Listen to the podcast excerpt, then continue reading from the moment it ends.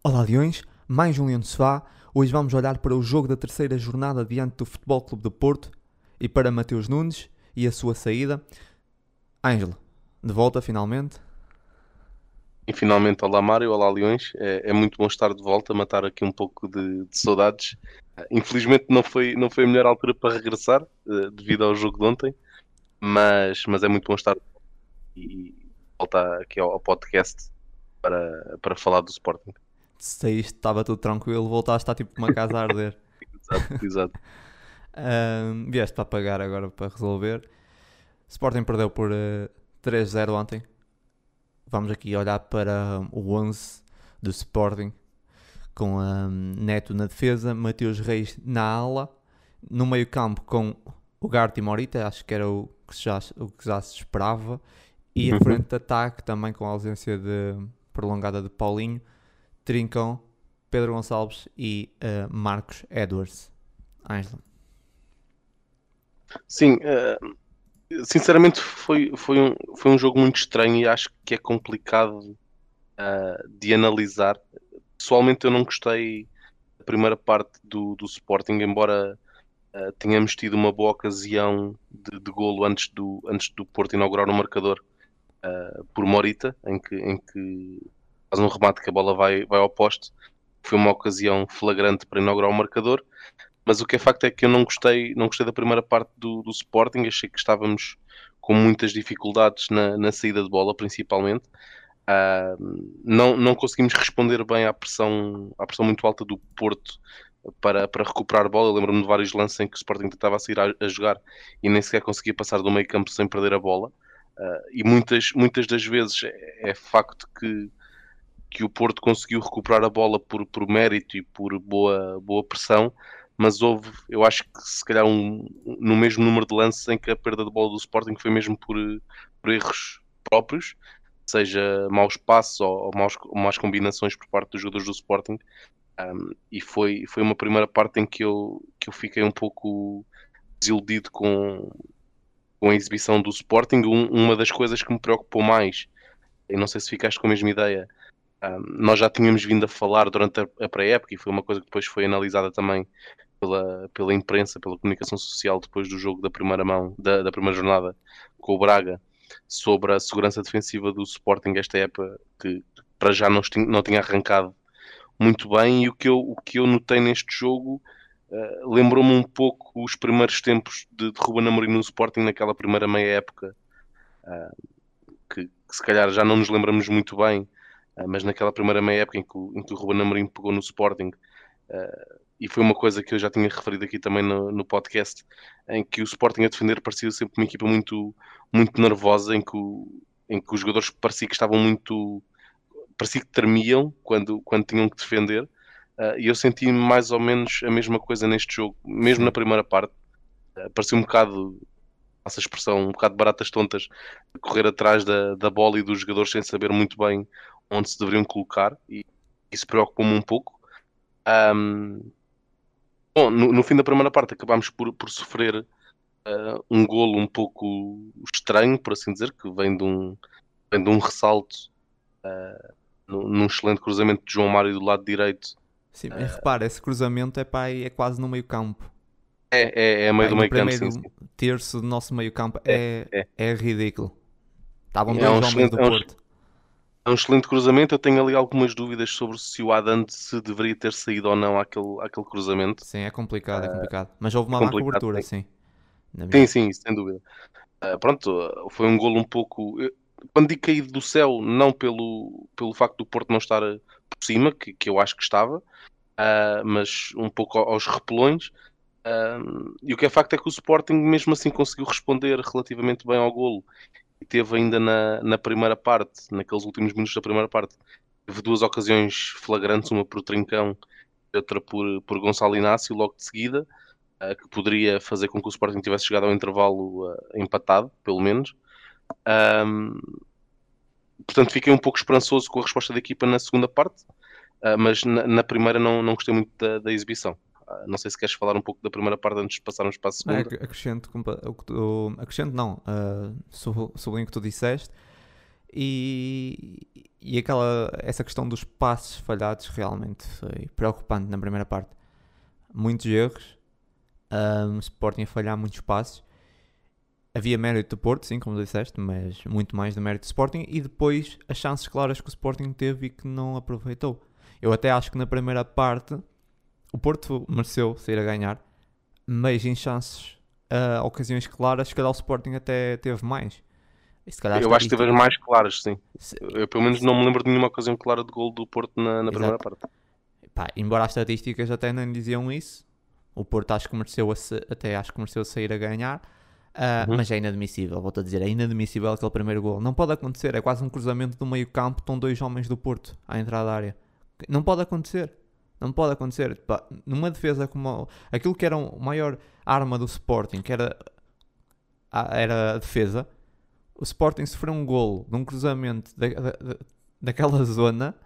Um, pá, assim é, é, difícil, não é? Muito difícil porque acho que sempre foi a maior arma do Sporting, sempre foi a defesa, nunca foi o ataque.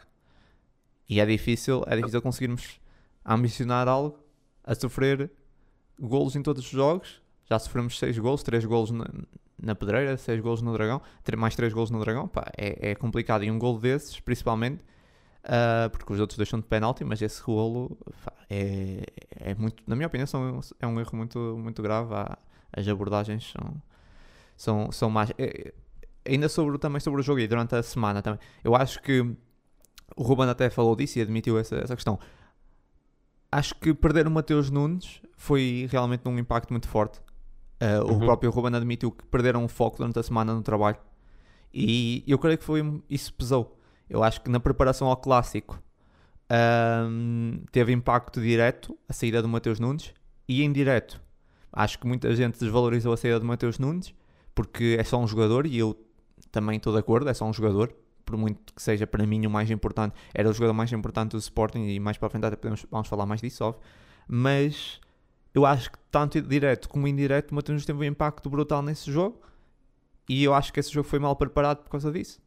Um, o Ruben admitiu isso, perderam um bocado o foco e, e senti isso. Eu senti um Sporting, como tu disseste, um bocado mesmo baratas tontas, fez-me lembrar outros tempos, fez-me lembrar, olha, fez, em alguns momentos até me fez lembrar aquele jogo Famalicão, o último jogo do Silas, onde uhum. o Sporting não sabia, pá, notava-se mesmo completamente não, perdidos em campo e, e eu não consigo dizer que não está ligado a isso, porque eu acho que está. Porque eu acho que houve um período na semana em que eles ligaram, em que eles perderam o foco nos treinos e que desmotivaram. E pá, e é normal, e é normal. O impacto que tinha o Mateus Nunes na equipa era muito importante. E, e por, agora não estou a dizer que o Porto não fez um bom jogo, fez um bom, ou que só é de mérito do Sporting, ou só essa responsabilidade. Eu acho que o Sporting teve mal em vários momentos do jogo, o Porto mereceu ganhar. Mas podes entrar aí na segunda parte que queres falar sim, eu concordo e acho que o jogador que eu notei, pelo menos quando, quando vi a cara dele, que eu notei assim um pouco mais perdido em campo e se calhar mais quase não sabia bem onde estava. E, e embora eu acho que não tenha sido, não tenha feito um mau jogo, propriamente dito, foi o Ugarte. Eu vi-o muito, não sei se desconcentrado, se perdido, se, se desmotivado, uh, mas notei muito isso quando, quando a câmara focava ao Ugarte, notava muito isso nele. Em relação, deixa-me só completar aquilo que tu disseste, e é verdade, isso foi dito, que o Sporting, que a equipa, perdeu um pouco o foco na, na preparação do, do jogo. Um, embora eu compreenda, porque não estávamos a falar de um jogador de, de rotação, estávamos a falar uh, de, um, de, um, titular absoluto, um dos, se não o jogador mais importante do, do 11 inicial do Sporting, aquele que tinha sido considerado ou que era o, jogador mais valioso do campeonato, portanto é sempre uma perda uh, muito importante para, para uma equipa, sem dúvida alguma. Agora, acho que também se também, também cabe ao treinador e à restante equipa técnica uh, saber lidar com isso. Eu, eu, percebo que não seja ideal, se, não há nenhuma altura ideal para vender um jogador como Mateus Nunes, como sim, é sim, mas isso vamos falar mais para a frente. Isso vamos falar mais para a frente. Claro. Sim, eu estava só a completar que o treinador deveria conseguir, treinador e equipa técnica, deveria conseguir pois, mas isso já é outra, melhor outra questão, mas aí já entras noutra questão. Certo, claro, claro. E já vamos falar mais à frente sobre isso, sem dúvida. problemas, sim. Já, já, já, é, estás a antecipar noutros, noutros problemas que, claro que tens toda a razão, sim. Em relação à segunda parte, uh, como estava a dizer há pouco, eu pela saída da primeira parte, tive, tive alguma esperança com, com, com a resposta do Sporting na segunda parte. E o que é facto é que o Sporting entrou muito bem, digo eu, na, na, segunda, na segunda parte. Acho que o Sporting esteve por cima do jogo, uh, diria eu, até o segundo gol do Porto. Acho, acho, que, é, acho que não há dúvida.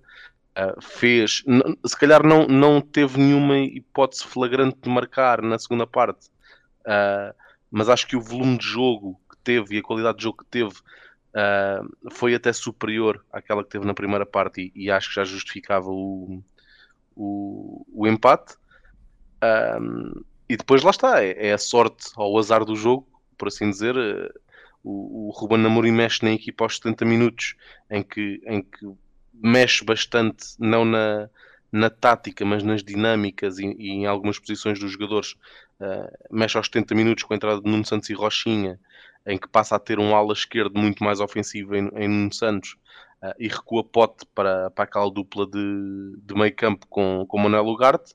Uh, e passado 5 minutos, ou seja, nem, nem sequer deu tempo para, para os jogadores aquecerem e ver se aquela solução resultaria uh, em algo de bom para o Sporting. 5 minutos depois, aos 75, acontece o lance do penalti. O penalti, obviamente, não há qualquer tipo de, de discussão, mesmo, mesmo aquilo que o, que o Ruben Amorim disse depois, que, que o Porro não, não deveria ter posto a mão à bola, porque ali é, iria dar penalti e expulsão, obviamente, eu, eu percebo o que o Ruben Amorim quer dizer, porque ficaria a perder por 2 já à mesma, mas ficaria 11 para 11. Eu, eu percebo o que o Ruben Amorim diz, mas eu creio que ali é, é, instinto, não é? O jogador. Sim, mas o Ruben também. Repara, o Ruben falou claramente aqui antes, porque o Ruben não sabia Sim, se claro, o Ada ia claro. defender. Claro, claro, claro. O Ada, o Sim, claro, mas depois. Em, termos, em termos de probabilidade, não é? Uh, seria sim, sempre. Claro. Mas imagina que o Ada defendia. Mas, imagina que o Ada defendia. Nós chegámos com menos um, mas defendia.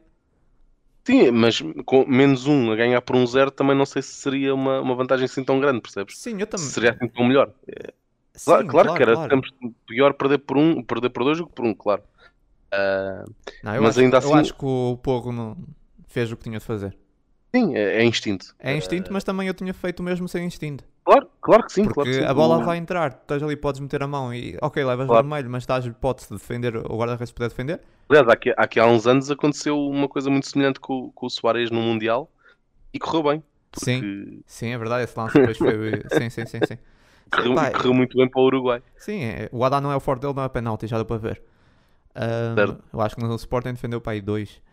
Um, pá, mas tentou a sorte. Eu acho que o, o Porro. Eu não julgo o Porro. O Porro nem teve, nem teve culpa. Esse lance também é um lance que vários. É, mais, é outro ressalto, sim sim, sim, sim, sim, Mas abordagens muito mais no princípio do lance. E o Porro aí, aí eu acho que. Pá, sim, não... fez o que tinha a fazer. Sim, sim, sim. Nem, é que nem, para mim nem é questão de reação. Eu faria o mesmo sem reação. Eu, meti, eu metia a uhum. mão e defendia, porque ali era ou golo ou um penalti e pá, não, não julgo. Não julgo. Ali a partir, a partir do momento em que o Sporting se veio perder por 2-0 com menos um, ah, o jogo ficou sem história, obviamente. Um, é, não, reagiram já, já bem, logo a seguir, reagiram bem. Reagiram bem, sim, só que seria sempre inglório. Eu acho, eu acho, acho que, o Sporting com menos um ia a, ganhar, a, a, perder por 2 teve uma reação uh, bastante positiva, na minha opinião. Sim, sim, concordo, concordo. Até ao ah, terceiro. Depois, acontece o, o, terceiro gol, mais uma vez, de, de penalti. Ah, o terceiro acontece mas... quando o Sporting estava bastante bem. Bastante bem, se calhar estou a exagerar, mas estava bem. Estava bem. Estava num canto.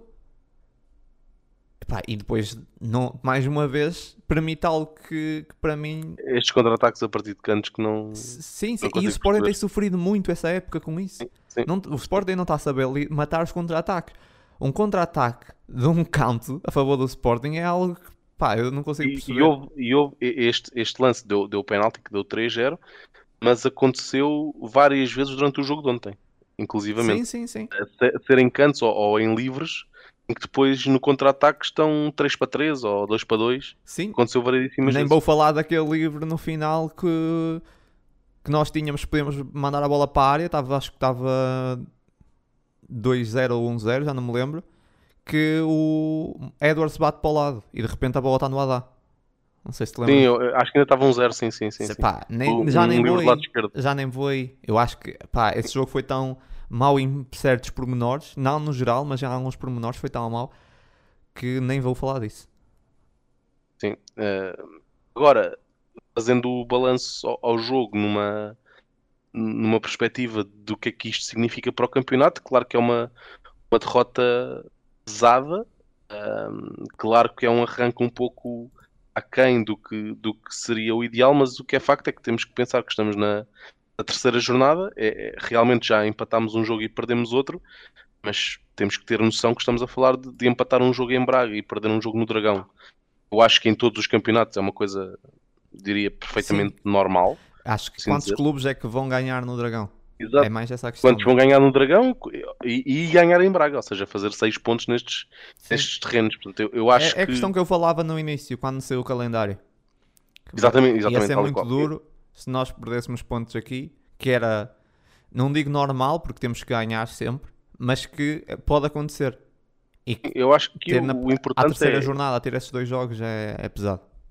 Que o, o, importante é, eu acho que tanto nós adeptos, como ainda mais importante que isso, obviamente, a equipa técnica e, e os jogadores terem, terem noção que estamos no arranque do, do campeonato e assim, se, se, na segunda volta vencermos o Porto em Alvalade e o Braga em Alvalade, está, está tudo bem, portanto não, acho que não há motivo qualquer para, para alarme. Sim. Claro Opa, que se pudéssemos estar neste momento com 9 pontos.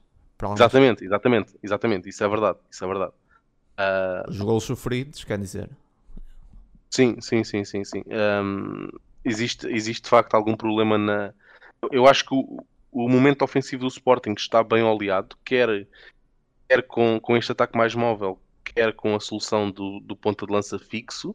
Eu acho que o, o, o ataque, o processo ofensivo está, está bem desenhado embora, e está bem oleado, embora agora tenhamos que ver uh, como é que funcionará sem Mateus Nunes, que era uma peça muito importante da transição ofensiva. Uh, temos, temos que analisar como é que, como é que o Sporting dá resposta a isso. Agora, de facto, temos que rever, temos, quer dizer, terá, terá Ruben Amorim e a equipa técnica que rever uh, muito do processo defensivo, porque sim, eu acho E aqui que... nem tem nada a ver com o Mateus Nunes. Sim, sim, concordo. E, e, e, mais, e mais preocupante que isso é, eu acho que existem vários problemas, porque eu não estive aqui no, no podcast após o jogo do, do Braga, mas o que eu notei nesse jogo, embora tenha havido algumas falhas da parte do Gonçalo Inácio e do Mateus Reis, por exemplo, nesse jogo, que eu senti pior no jogo do Braga era sentir um buraco gigante no meio campo do processo defensivo. As bolas entravam facilmente sim, entre sim, linhas sim, no Sporting e não foi isso que eu senti neste jogo. Neste jogo senti mais uma dificuldade da linha de 3 e aqui um pouco também com os laterais ao barulho. Um, não foi tanto o mesmo problema, portanto é preocupante porque parece haver aqui várias questões a serem resolvidas e que não seria suposto serem resolvidas porque não são jogadores novos, não são processos novos, portanto existe aqui alguma preocupação da minha parte em tentar perceber o que é que, o que, é que se está a passar com, com o processo defensivo do Sporting. O Gonçalo Inácio está-me a complicar a vida porque eu disse que, que ele iria ser uma, uma grande época dele, afirmação, porque parece-me que fez uhum. uma boa pré-época e, e até agora tem sido muito tem, bastante abaixo, bastante abaixo uhum. em todos os jogos. por isso estou um bocado preocupado, mas, mas acredito que é uma fase natural. agora, de facto, essas derrotas eu acho que são fazem-nos crescer, digo sempre isso, eu acho que, que essas derrotas são positivas porque vamos evoluir com elas, mas temos de ver o que é que se passa naquilo que era o nosso ponto mais forte, a defesa. Foram mais 3 gols sofridos. Se juntarmos com a pré-época, são muitos gols. Nós andámos a sofrer muitos gols. Só não sofremos agora contra o Rio Ave. De resto, sofremos em todos, se juntarmos a, a pré-época. Por isso é preocupante. Temos, Temos que andar o resto da primeira volta sem sofrer golos para as coisas voltarem Sim. ao normal. Sim. Não, nós temos que ver o que é que se passa, tentar voltar às origens uh, daquilo que foi o nosso ponto mais forte, porque eu não vejo esse, esse Sporting, nunca foi a sua maior arma, não é a defesa, não é, desculpa, não é o ataque. E, e um clube que quer lutar por um título uh, tem que ter ou a melhor defesa ou o melhor ataque. E Sporting, eu não imagino esse Sporting a ser o melhor ataque, por isso tem que voltar a ser a melhor defesa. E, e por isso é, é, tem que ver o que é que se passa, analisar. O Ruben tem que, tem que tentar mexer ali em algumas peças, não sei. Uh, a verdade é que esse jogo é um bocado particular porque são, são de, fa de facto eu acho que o Sporting teve até alguns momentos bons, só que depois pecou na finalização, é, é um facto, porque o Sporting podia ter marcado se cá teve alguma infelicidade. O Ruben disse isso e eu concordo, teve alguma infelicidade. Já, já o Porto foi bastante feliz nos momentos do jogo. Sempre que teve a oportunidade, marcou. E, e soube aproveitar bem os erros do Sporting. Por isso consegue marcar um, um golo na primeira parte e depois tem dois penaltis. Uh, o Sporting, é claro que falha bastante defensivamente e por isso o Porto acho que merece, merece ganhar. Isso não é discussão, o Porto merece, mas vamos ser sinceros: o resultado acaba por ser muito pesado. O resultado não, é, não, é, não espelha aquilo que foi o jogo. Eu olho para o jogo e, e eu, acho, vejo um eu acho que o processo ofensivo, eu acho que o processo ofensivo do Sporting está, está bem, até pelo, pelo facto do jogo de ontem. O Sporting não teve dificuldades em chegar à área do Porto e em causar perigo. O Sporting tinha dificuldades em sair do meio campo. Sim, mas sim. nas vezes em que conseguia sair do meio campo, depois aquele trio da frente funcionou muito bem. Sim, embora eu acho que o Eder esteve mal e não é jogador para aquela posição. Pelo menos se tiver que jogar numa posição mais de referência e muitas vezes de costas, eu acho que ele teve mal e não é, não é jogador para aquela. Tu não podes pedir ao Eders para fazer um, mais ou menos as mesmas dinâmicas que o Paulinho. Por muito claro. que o Paulinho tenha, uh, seja também um jogador móvel, né? e foi preciso vir o, o Sérgio Conceição dizer isso, um, para, para as pessoas perceberem. Não sei se viste essa declaração do, do Sérgio Conceição, que, que falou que com Paulinho ou sem Paulinho uh, era sempre móvel. Para muitos, o Paulinho era ponta de lança, a fixo, quase. Um, mas o, Paulinho, o Paulinho também dá bastante mobilidade, mas as dinâmicas dele são bastante diferentes. Ele que tem uma capacidade de jogar no, com apoios e, o jogo aéreo, e o jogo aéreo também. Mas eu nem vou tanto não, pelo jogo não aéreo, mas a forma como joga na... até de costas para, para a baliza, o Ederson não consegue fazer isso. E eu senti que o Ederson esteve muito perdido. E por isso também pesou um bocado por aí. O Ederson não, não sei se aquela é a melhor zona para, para tirar o melhor proveito de um jogador com a qualidade do Ederson. E depois volto a dizer o que já disse várias vezes. Não sei se já, se já tinha dito aqui contigo ou se tinhas ouvido, mas eu continuo a dizer que o Edwards até agora, o melhor Edwards é sair do banco. Uhum. O Edwards a sair do banco é incrível. Edwards titular fica sempre aquém. Um, não sei se o Ederson é aquele jogador daquela arma à vida do banco, mas, mas para já mantenho essa opinião. Embora acho o Ederson um ótimo jogador, mas aquilo que ele me tem mostrado a titular e aquilo que ele me mostra a, a vir do banco. Sim, à exceção do jogo do, do, do Rio Ave, em que eu acho que ele esteve bem.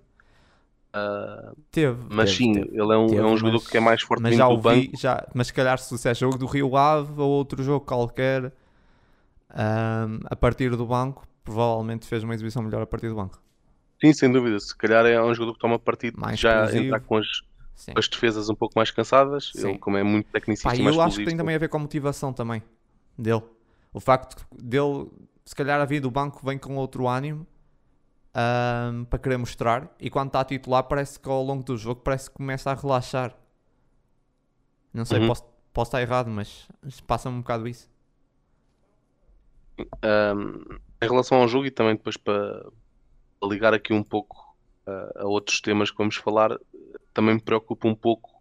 Um, parece-me, este plantel parece-me, e agora com a saída de Matheus Nunes ainda mais, uh, parece-me mais curto do que aquilo que, que se calhar estaríamos à espera neste momento. Uh, e, e, eu digo isto porque nos três jogos até agora do campeonato uh, as soluções acabam sempre por passar pelos mesmos 14 14, 15 jogadores, não mais do que isso. Ontem, por exemplo, no jogo estava ainda 1-0, ou seja, o Sporting a perder, uh, e os três jogadores que o, que o Ruben Amorim coloca a aquecer são Nuno Santos e Rochinha, que faz, faz todo o sentido, mas coloca também Ricardo Gaio, que não, em teoria não faria grande sentido para um jogo em que o Sporting está, sim. está a perder. E depois tens dois miúdos avançados, Fatal e o Rodrigo Ribeiro. Acho, é Exatamente. complicado, sim.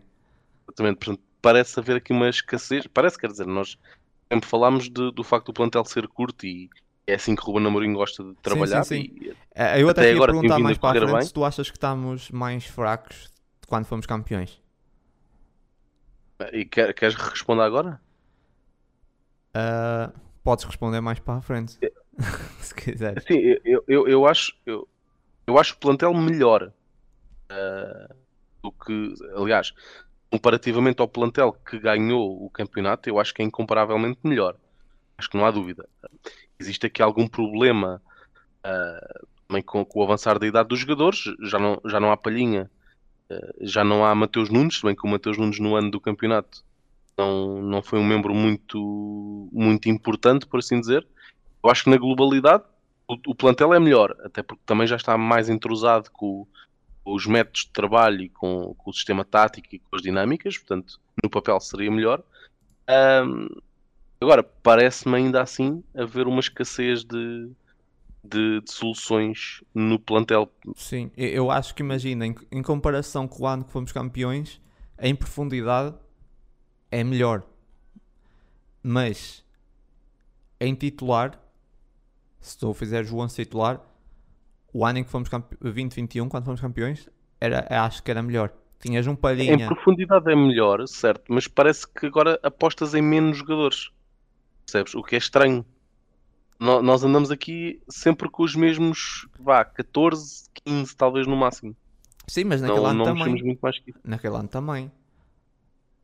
Na minha opinião, tinha, tinhas bastante. Mas, mas, mas, mas uh, no, no primeiro ano, e, mesmo talvez o ano passado, o que eu sentia era que os sete jogadores que tinhas no banco, ou, ou dos nove, não sei, dos, dos nove, acho que são nove agora que podes fazer que trocas, os nove jogadores que tinhas no banco, contando o guarda-redes suplente, obviamente, Sim. eu acho que todos eles uh, contariam para entrar, ou, ou, dependendo da dinâmica do jogo e do sim, resultado, talvez, obviamente, sim. Eu acho que o Ruben Amorim iria apostar em qualquer um deles. Se o Sporting estivesse a ganhar, se calhar mais defensivamente, se estivesse a perder, se calhar em jogadores mais ofensivos, como é óbvio. Na, na época atual, e nos três jogos, e, e, nós nos três jogos tivemos três fases diferentes, não é? tivemos jogos uh, empatados uh, a ganhar e a perder, e as apostas são sempre as mesmas, não, não parece haver aqui uma, uma. Eu pelo menos olho para o banco do Sporting, vejo lá jogadores que eu digo, ok, ele está no banco para fazer número, não vai entrar. Enquanto que, por exemplo, o ano passado, uh, no jogo em casa, salvo erro com o Portimonense, até, o, até aqui com todo o respeito, né? até o Geni entrou, ou seja, porque, porque o jogo estava a pedir aquele tipo de jogador. então, basicamente, então, basicamente, tu achas que desde que se iniciou esse projeto com o Ruben Amorim, nós não evoluímos. Ainda se for preciso, ainda regredimos. Ou estagnamos, mas não, não evoluímos.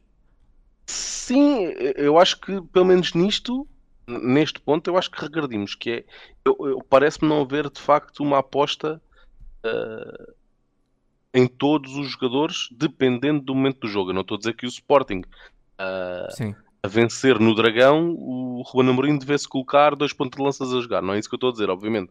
Agora, faz-me alguma, causa-me alguma estranheza o Sporting estar uh, a perder no Dragão e pomos o Gaio a aquecer. Acho que não, não faz sentido. A meu ver, e aqui, quando digo dos Gaio, parece que estamos sempre a bater na mesma tecla. Não é por ser sim, os Gaio, é, por ser, é por ser um lateral direito. Percebes? É assim, depende. Depende do que o jogo pede. Às vezes um, um defesa pode trazer mais que um avançado mesmo a perder, mas, mas aqui concordo com Mas traria mais que o Porro, ofensivamente traria mais que o Porro, tenho dúvidas. Se, se calhar nesse jogo, talvez. Uh, não sei, não sei. não sei, não sei. Isso depois é, é, complicado, mas, mas aqui nesse caso concreto, claro que concordo contigo. Agora, de facto, de facto é, é não diria preocupante, mas tem que gerar uma reflexão, porque vamos para a terceira época? Se não contarmos com o final de 19-20, o Ruben entra no final de 19-20, depois temos 20-21 campeões, 21-22, estamos agora na 22-23. e de facto, não há uma. Não sinto assim uma evolução tão clara. Nós, nessa fase, já devíamos ter uh, mais opções no banco.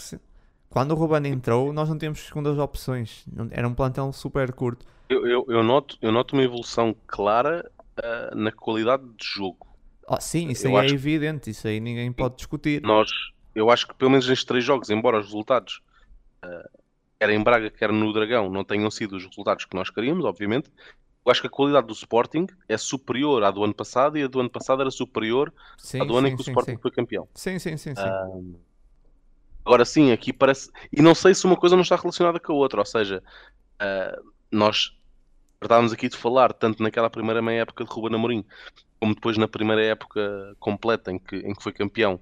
Nós falámos aqui muitas, muitas vezes que, que era quase um, um ano zero, estávamos a construir uma equipa, estávamos a construir um projeto, e se calhar Ah, não, de certeza. Havia muito menos pressão em cima da equipa técnica para ter resultados já, portanto, haveria muito mais abertura, sem dúvida alguma, para apostar em, em jogadores, se calhar, mais jovens e com menos, uh, com menos uh, nome, por assim dizer, na, no, na equipa. Portanto, dependendo de como o jogo estava a correr, se calhar havia muito mais liberdade para o Ruben Amorim sacar um coelho da cartola e, e estrear um, um jogador da, da equipa B ou dos Júniores, como, como fez com o Geni, como fez com, com o Essugo, etc. E se calhar agora, já sendo de facto um, um, um, projeto, acho eu, bem enraizado, com processos bem, bem conhecidos, uh, se calhar existe uma maior pressão para, pá, não vamos agora no, num jogo. E nem vou falar do jogo do Dragão porque é um jogo, sempre um jogo especial, não é? Estes jogos, mas se calhar para a semana vamos estar a jogar com os Chaves em casa aos 70 minutos vamos estar empatados ou a perder e não vai, se calhar não vai haver tanta liberdade para, epá, estamos a, estamos a perder com os Chaves em casa ou empatados, uh, vamos pôr aqui o Rodrigo Ribeiro e o Kermit a jogar para ver se, pois, se mas aí já é questão de mentalidade do projeto. Vês, porque pois, é muito rápido, como as pessoas no início era tudo muito bonito, apostar em formação. Somos campeões, já queremos jogadores feitos. Pois, exatamente. É, pá, mas nós temos que manter esse projeto. Eu, eu concordo com isso, mas para mim não, não, repara, eu, eu acho que se devia, percebes? Se, estou a dizer é que estou a ver que, que isso não está a acontecer. Se é projeto de formação, se é projeto de formação, eu acho muito bem levarmos um Rodrigo Ribeiro para Dragão. Não fez problema nenhum. É projeto de formação e é isso que eu não entendo nas pessoas, que é, querem projeto de formação, somos campeões, já querem projeto uh, de jogadores começar a contratar como, o, como rival Benfica e começar a, a gastar milhões e milhões em jogadores. Pá, eu acho que não, eu acho que é manter isso. Nós fomos campeões com vários jovens no banco também e, e a lançar vários jovens. Acho que é manter, claro que nem sempre vai dar uh, resultado, não é? Mas agora é incrível como os projetos dos clubes é tudo muito bonito, mas, mas perdes e acaba o projeto. Começas a perder e, e já não existe projeto. Falar do projeto, para mim, se projeto, projeto isso não, não. Por isso é que projetos muitas vezes para os adeptos isso não existe. Só vale é se ganhares. Se ganhares, pá, está tudo bem. Já, agora, se não ganhas, uh, já não há projeto, já não temos projeto formação, nem equipa nenhuma. Uh, até já se coloca em causa uh, o, o, espírito da, da equipa, a ambição da equipa, o compromisso. Já se coloca tudo em causa. É, é, tipo, é, basta a bola entrar ou, ou, não entrar e já se coloca tudo em causa. E eu acho que se a ideia era a formação no início, quando o Ruben veio, era um, um projeto de formação tem que continuar a ser um projeto de formação. Não vamos estar a gastar 10 milhões no avançado se tu tens um jogador que é o Rodrigo Ribeiro, que, por exemplo, se calhar o Ruben até acredita, não é? Certo. Por muito que depois vamos ao Dragão, ah, vamos para o Dragão com, com o Rodrigo Ribeiro no banco. É curto, é curto, e colocámos-nos a jeito para perder e perdemos. Ah, não foi por causa disso, mas se não tínhamos uma opção, se calhar se tivéssemos um jogador de 10 milhões no banco podia entrar e mexer. Pá, mas é, é o projeto, se calhar daqui a dois anos temos, um, temos novamente fazemos, faturamos mais 40 milhões ou 50 milhões? Não. Acho, acho que é preciso respeitar um bocado esses ciclos, esses ciclos que, que fazem parte de um projeto de formação. E o que me chateia muito é, nos adeptos é isso, é que pá, os projetos para os adeptos não existem. É o momento, antes como estávamos a perder, toda a gente olhava com bons olhos para o projeto de formação, depois fomos campeões e já ninguém se lembra do projeto de formação. Já queremos projeto é para dar continuidade e para ser campeões todos os anos. Já ninguém quer projeto de formação agora. Mas isso vamos sempre parar aquilo que se falou e que nós falámos também na altura, que era claro que ser campeão é sempre excelente, mas se calhar tinha sido um pouco cedo demais Sim, para o projeto, foi, foi, iria foi. colocar a pressão Sim, de, foi, de claro. repetir. Foi, evidente. Eu ainda sobre o jogo também quero dizer uma coisa antes de avançarmos para os destaques. O, Diogo Costa para mim foi dos melhores em campo, embora não tenha sido considerado pela Sport TV, mas consideraram um PP, achei estranho. O Diogo Costa foi o melhor em campo. Um, e, e, acho que isso diz muito do jogo, não é? O Diogo Costa foi considerado o melhor em campo pelo, pelo 0-0, por exemplo. Sim, mas pronto. O, o, PP, o PP de facto acho bastante é? estranho porque a, Sport TV até, que até atribuiu o prémio oficial considerou, considerou o PP. Uh, Até mas... barato que não dei o Diogo Costa, mas o, o PP não estou a ver assim nada do outro mundo. Sim, mas foi, foi o PP ah. considerado pela, pela Sport TV. E, mas vamos aqui assumir que o Diogo Costa foi o melhor, porque foi. Isso acho que diz muito sobre o jogo. O, o guarda-redes do Porto foi o melhor. Por isso, eu acho que só aqui também diz bastante, não é? Daquilo que foi o jogo e que se calhar nós não tivemos tão mal. Nós, e também outro ponto que eu, que eu também tinha-me lembrado, que nós tivemos os dois médios condicionados muito cedo, com dois amarelos. Os dois- o, o Morita e o Uhum. Garte logo amarelados. Pá, isso mexeu também com o jogo. Houve vários momentos em que os dois queriam matar uma jogada, alguma saída e tal, e tinham Não medo tinham medo. Ahm, também acho que, acho que mexeu um bocado, porque houve ali vários momentos em que podiam ter feito falta ahm, para condicionar um bocado mais o jogo do, do Porto. Ahm, não sei se queres avançar para os destaques. Podemos avançar. Ah, antes disso, antes disso, só mais uma, no- só mais uma nota. O tempo útil do Porto. Só, só vou deixar isso. O, o tempo útil do Porto no ano passado foi o menor e esse ano vai a caminho. É o menor do- dos três grandes. Deixo só isso para reflexão, depois podem interpretar como quiserem. O, o Porto, o futebol do Porto é um facto e podem ver, e eu já falei sobre isso. Tem o menor tempo útil dos três grandes. Depois, pá, ah, Sabes os apanha-bolas têm tem- sempre, os apanha-bolas têm sempre manteiga nas mãos, a bola escapa Sim, várias sabes vezes. que o- estar sempre, sempre a levantar-se do banco e a, Sim, e sim, andar sim. A, rodear os árbitros, não para, né? Sim, Portanto, sim, é nem, nem é preciso acrescentar mais nada, é só, só deixar esse. E depois cada um reflete como quiser. É um facto, tem o menor tempo dos três grandes e, e mesmo do geral está entre os piores. Por isso, depois podem chegar à conclusão que Acho- quiserem. Acho que não é surpreendente, sim. Ahm, embora nesse jogo o tempo útil foi mais ou menos dentro do normal, mas foi contra o Sporting que por acaso até tem dos melhores ah, Uhum. aproveitamentos do jogo. Ahm, e acabou por equilibrar, não é? Porque há uma equipa que quer jogar e acaba. Também, obviamente, estávamos atrás do resultado, não vamos estar com coisas, não é? Claro, claro. Mas ahm, ainda assim, mesmo estando a ganhar, podemos estar a ganhar um zero em Alvalade contra o Porto.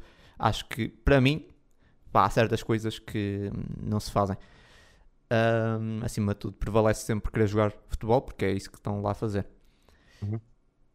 Vamos aos destaques. Começa tu pelos destaques positivos. Sim. Ahm, Acredito que sejam bastantes, não é? Sim, o jogo correu muito bem. Ahm, eu, eu, aquilo que estávamos a dizer ao início, eu acho que é um jogo muito complicado de analisar e, e acho que, que o que torna isso mais claro é, é na dificuldade que eu tive em arranjar destaques ah, positivos e, e negativos. Aqui pode parecer estranho dizer que foi complicado arranjar destaques negativos num jogo em que o Sporting acaba por perder por 3-0. Ah, mas eu acho que não há nenhum jogador que se possa dizer, pá, jogou muito bem ou jogou muito mal. Ahm, os dois jogadores que eu, que eu, eu meti dois jogadores nos destaques positivos.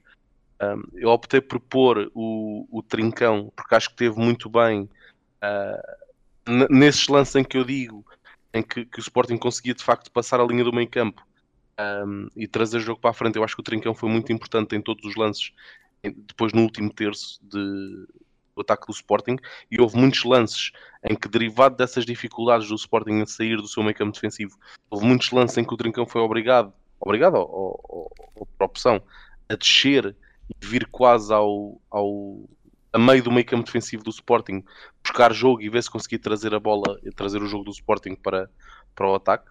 Portanto, foi um, foi um jogador que eu, que eu destaquei pelo lado positivo e destaquei também o Morita ah, por, por ser um jogador que tem uma facilidade muito grande, ah, como se costuma dizer, quase a sair de, de cabines telefónicas. É um jogador que consegue ali, ah, em espaços reduzidos, sair com a bola jogável. Ah, teve, teve aquele lance em que envia a bola ao poste, ah, quando ainda está 0-0, que podia ter. O jogo seria sempre, diferente, não é? Claro. mas, mas foi um momento importante o Sporting se podia ter visto em, em vantagem no marcador. Ah, mas mais do que isso, acho que foi um jogador muito importante ah, na primeira fase de pressão ah, e depois a conseguir ah, sair a jogar para o ataque. Não Sim. sei se É, tens assim, estes eu- jogadores. eu- sobre esses dois jogadores, não, eu não tenho esses dois jogadores.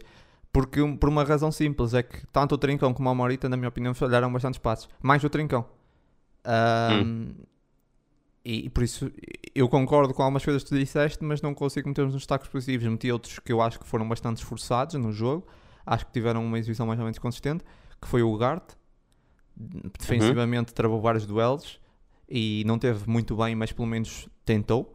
E o Pedro Gonçalves, porque ofensivamente o Pedro Gonçalves foi o único que tentou desequilibrar. O Pedro Gonçalves pegava na bola e tentava driblar, dois, três, não conseguia, porque estava muitas vezes muito desamparado, muito, muito sozinho na frente, mas foi dos poucos que tentou. Eu ouvi o Pedro Gonçalves completamente desesperado, parecia que estava a remar contra a maré. Várias e várias vezes. A tentar encontrar o caminho para a baliza sozinho. E, e para mim, isso vale um destaque positivo dentro daquilo que foi um jogo bastante cinzento. Uh, esses dois. Destaques negativos. Destaques negativos, tenho apenas um. breve. Desculpa? Deves ter bastante, tenta ser rápido. Não, não, destaques negativos tenho um. Uh, eu apenas coloquei o Pedro Porro como. Sim, eu só coloquei o Porro como destaque negativo. Não tem nada a ver com o penalti, como já falámos há, sim, há, sim, há sim, pouco. Sim, sim. Uh, agora, foi um jogador que ofensivamente não foi capaz de acrescentar como, como nos tem habituado. Defensivamente, não me lembro de nenhum lance em que ele tenha, em que ele tenha estado bem. Perdeu constantemente lances para o Zaidu, para o Otávio. Um, e falhou imensos passos na saída de bola. Houve, houve imensos uh, lances de perigo do Porto que foram que tiveram origem no lado direito. Em, em, em, no lado direito e por maus passos do, do Porro. sim, sim, sim. O Porro foi dos piores jogos do Porro, sim. Foi dos piores sim. jogos do Porro no sim. Sporting. E de facto, é assim, ofensivamente, eh, de facto, não conseguiu desequilibrar. E depois, defensivamente, foi muitas vezes batido. E, e fora os Desequilibrou-se. sim, sim, sim. Pá, teve muito mal, concordo contigo, também tenho destaques. Depois eu tenho o Alá. E zero, e zero a ver com o penalti. Zero a ver com o sim, penalti. Zero a ver, zero a ver com o penalti, sim. E nem com a expulsão, ou seja, mesmo ele teve mal ele, sem, sem tirando a expulsão e o penalti, ele teve mal. Uh, eu acho que até o penalti até foi onde ele teve bem. uh, foi onde ele teve uma, uma, boa atitude, foi meter a mão ali e cortar, porque de facto, de resto, todas as outras decisões foram erradas. Um, pá, eu meto o Adá no destaque negativo porque eu acho que ele fica mal na fotografia duas vezes. Duas vezes, no primeiro e no terceiro gol. Principalmente. Uhum. Eu, para mim, ele está um bocado mal. No primeiro ainda podemos discutir. É verdade que há uma cobertura. Penso que é o Coates também ali, se calhar, teve mal. Ok. Mas o Porto, muito espaço para, para, também para, para cruzar o João Mário. Creio que cruzou aquela, aquela bola quase no meio campo. Também, pá, várias questões. Mas o Haddad fica mal, principalmente também no terceiro gol, aquela, aquela abordagem, por isso eu meti o Haddad. Acho que foi um jogo para esquecer do Haddad. Depois o Edwards não tem muita culpa, mas na frente não conseguiu fazer quase nada. Como eu já falei há bocadinho, não vou estar a repetir. Uh, não, é, não é bem para ele estar ali a jogar como um homem mais uh, referência. E por muita mobilidade que tem, ele estava quase sempre numa zona mais central, podemos dizer assim e que hum, eu acho que o Weathers tem que estar mais a partir das alas. Epá, e ali tu não tiras o melhor do Weathers. Não tira, ele estava-se completamente perdido. Um, e pá, não, não, sei, não, sei, não gostei do jogo. Não gostei do jogo. Acho que foi um jogo muito fraquinho do, do Edwards. Sinceramente, se calhar foi dos, dos piores assim a titular. Uh, não sei se queres acrescentar mais alguma coisa. Queria falar aqui de outro jogador rápido. Ah, não, podes falar. Depois queria só dar uma nota final em relação ao jogo, mas. mas sim, sim, sim, sim, Antes disso, então, só dizer o, falar do, do Isaac do Fatal, que hum, entrou nesse jogo novamente. E é verdade, ele tem uma chance na cara do, do Diogo Costa. E por pouco podia ter marcado e se calhar ficava ali, ficava 2-1 e se calhar, quem sabe, ainda dávamos a, a volta ou tentávamos. Uh, não consegue. Uh, mas novamente voltei a ver uma, uma questão do, do Fatal que ele falha muitos passos, perde muitas bolas, ele não está pronto para jogar no Sporting na equipa principal. Uh, ele perdeu uma bola que deu o quarto golo, penso que foi ele que perdeu, que por acaso o árbitro se cá teve pena e anulou, porque aquilo não é falta sequer. Uh, tínhamos, tínhamos levado uma goleada de 4-0 que ainda era pior. Uh, e depois perdia bolas na frente também. É verdade que às vezes desequilíbrio é muito forte no, no drible. Uh, podia ter marcado e a história era outra, mas tem pormenores, tem muita qualidade, mas tem que melhorar em vários aspectos. Ele não está pronto para ser titular no Sporting, essa é a minha opinião. Mas tem ali um. a qualidade, o diamante está ali. De fato, uhum. é incrível. Mas pá, tem tanta coisa para limar ainda que não está longe de ser titular, de poder ser um titular no, no Sporting. Comete, comete erros muito graves para uma equipa principal, na minha opinião. Não sei se o que é que queres dizer sobre o Fatal.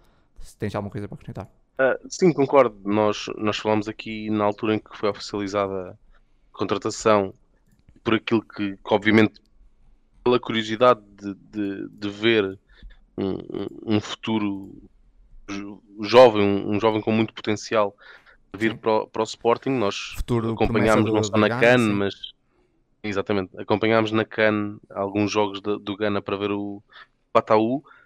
É, é, concordo inteiramente, é, é um jogador que se vê que está ali algo especial, claro que agora é preciso não, não basta estar ali algo especial, não é? É preciso a cabeça, como, como falámos tantas vezes, e em tantos jogadores que tinham tanto ou mais potencial que, que, o, que o Fataú e depois acabaram por não fazer uma carreira uh, ao nível daquilo que prometiam. Sim. Agora, o potencial acho que é inegável, que lá está. Um, mas sim, existe aqui ainda muito para, para, crescer. É normal, até estando a falar de um jogador africano em que não está habituado a uma disciplina tática muito grande uh, na, na, no clube de onde, de onde veio e, e, mesmo na seleção. Acho que é perfeitamente normal um jogador tão jovem e vindo de um contexto como o contexto africano em que não, não há ainda uma cultura tática tão grande como, como na Europa. Uh, portanto, sim, se, acho, acho que é um jogador que está que vai ser que vai ser suplente e vai ser aposta em muitos dos jogos do Sporting durante esta época, porque é um agitador. Acho que é um, é um jogador que em jogos mais apertados, em que o Sporting esteja empatado, esteja a perder, eu acho que é um jogador que, que é sempre interessante mandá-lo lá para dentro, porque acho que, que, a qualquer momento ele pode sacar alguma coisa uh, especial, uh, seja seja um remate, e ele é muito forte nos remates de meia distância, de, sim, média sim. e longa distância. Uh, pode sempre acontecer, é um jogador muito potente, muito físico, muito forte fisicamente e rápido. Portanto, uh, são atributos que, que, fazem a diferença e podemos ver, por exemplo, no jogo da, da primeira jornada com o Braga, uh, aquele jogador que o, que, o, que o treinador do Braga coloca, o, o Jaló, salvo erro. Sim, sim, sim. É um jogador é que vai ter, um, vai ter uma, vai ter uma usabilidade muito semelhante, ou seja, não vai ser aquele jogador que para já seja um titular absoluto, mas num jogo em que a equipa está a perder ou está empatada, é um jogador extremamente rápido, que numa equipa já fechada e mais cansada, uh, ele mete a bola para a frente e em, em 10 metros ganha, ganha 5 ao adversário uh, e é capaz de sacar ali um cruzamento, uma assistência, um remate e dar um gol. Eu acho que o Isaac vai ser muito na, na mesma senda para já, Uh, mas, mas vejo ali talento e potencial para daqui a um, talvez uma época, duas épocas, talvez já ser um, um, um, valor, não diria um titular indiscutível, mas, mas Sim, vai ter uma hierarquia. um bocado da sua evolução também, em vários claro, aspectos claro. táticos, claro. Uh, e técnicos também. Tu querias rematar sobre o jogo? Força. Sim, eh, eu queria só dar uma nota porque preocupa-me um pouco, não, não sei se é o caso, mas foi algo que eu senti eh, durante o, durante o jogo e eu acho que isso é importante, caso seja verdade, uh, tentarmos ao máximo uh, tirar, tirar isso da cabeça do, da equipa e dos jogadores.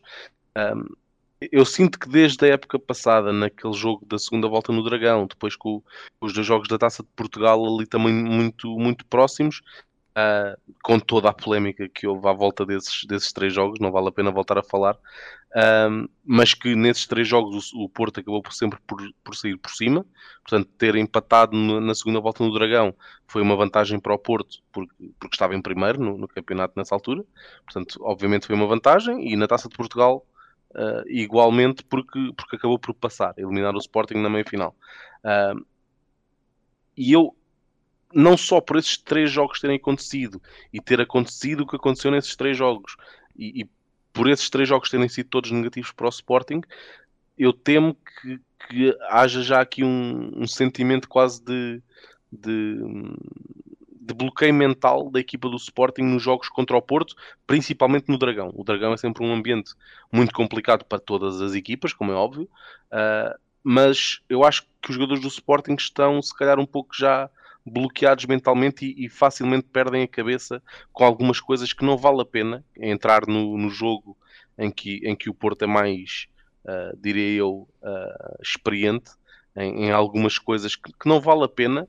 Uh, e, portanto, eu, eu senti um pouco isso no, no jogo ontem e, e, espero, espero estar enganado e, e se estiver certo, espero que, que, a equipa técnica seja capaz de afastar esse tipo de, de pensamentos do, do plantel, porque mais uma vez, estamos a falar de, de, um jogo que aconteceu à terceira jornada. Uma derrota no Dragão não é um escândalo, claro que é sempre bom ganhar, Sim, mas não é um escândalo. Sempre, claro. Se contarmos nos últimos 10 anos quantas, e aqui restringe uma campeonato nacional, obviamente, quantas equipas foram ganhar ao Dragão, nos últimos 10 anos temos, se calhar, as duas mãos chegam para contar as sim, equipas sim, que foram ganhar ao Dragão, não é? Uh, portanto, não é, não é um crime perder no Dragão.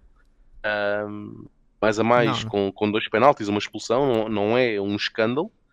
São coisas que Sim, o acontecem. resultado é acho- pesado, o resultado é pesado, é desastroso, mas mas espero, espero não o haver esse sentimento não- de bloqueio mental. sim, analisando o jogo não espelha aquilo, eu acho que o resultado é, é demasiado pesado. Deixa-nos sempre ali uma sensação de desastre, mas que, que eu acho que, é, que não é real. E, e depois eu gosto sempre de quero deixar eh, também para terminar duas mensagens, que é, acho que é sempre importante, que é lembrar, lembrar de onde é que já viemos, né? onde é que viemos Uhum. Ahm, e onde é que onde é que estamos hoje. E, e essa equipa que nos trouxe até aqui, essa, essa hum, equipa técnica, pá, e quando eu me lembro disso, não é, eu acho que não há dramatismos, porque passámos por situações bem, bem piores. Por isso, pá, é isso. Deixar essa mensagem, porque eu às vezes vejo certos dramatismos por um empate ou por uma derrota que normal estarmos descontentes e temos de estar sempre. Até nem que fosse contra o PSG, o Real Madrid, contra o City, não podemos estar contentes por, por perder. Mas não há razão para dramatismo. Porque já Ah, conquistámos acho que bastante. isso, é, isso é o, é, é o que é ser do Sporting, não é? Sim, eu sei. Eu somos sei. os maiores quando ganhamos, somos os piores quando perdemos. Sim, eu sei, eu sei. Eu tento remar um bocado contra isso, mas tipo, sei que não. Lá está, é aquela questão que é praticamente impossível, não é?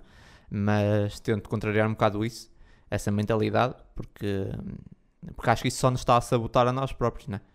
Ahm, é aquela coisa que, pá, que é, uma está sempre a ouvir, mas é, é uma verdade que o maior problema do Sporting acaba por ser os Sportingistas, não é? acabam por ser os maiores inimigos e eu acho que hum, época após época isso tem-se revelado. Ahm, se é verdade que no ano que fomos campeões os Sportingistas ajudaram bastante, mesmo sem poder entrar no estádio, e mostraram aí que a união dos Sportingistas pode ser muito importante. Pá, depois também, ao contrário, também prejudicam bastante. E, pá, e é isso. Só deixar essa, esse apontamento que eu acho que não há razão para dramatismo nenhum, eh, independentemente do que aconteça nesse, nesse campeonato, porque já conquistámos bastante e, e já foi um caminho muito difícil para chegar onde chegámos hoje. Para agora Uhum. deixar tudo a perder porque perdemos no Dragão ou empatámos na Pedreira, enfim. Ahm, é isso, não tenho mais nada para dizer. Quero... Avançamos aqui? Sim, pode- podemos avançar, sim. Então eu, eu avanço aqui com uma pergunta que eu tinha aqui guardada para ti. Ahm, o Tabata saiu para o Palmeiras, ah, como deve estar a par, não é? Não estiveste aqui, mas deves ter visto.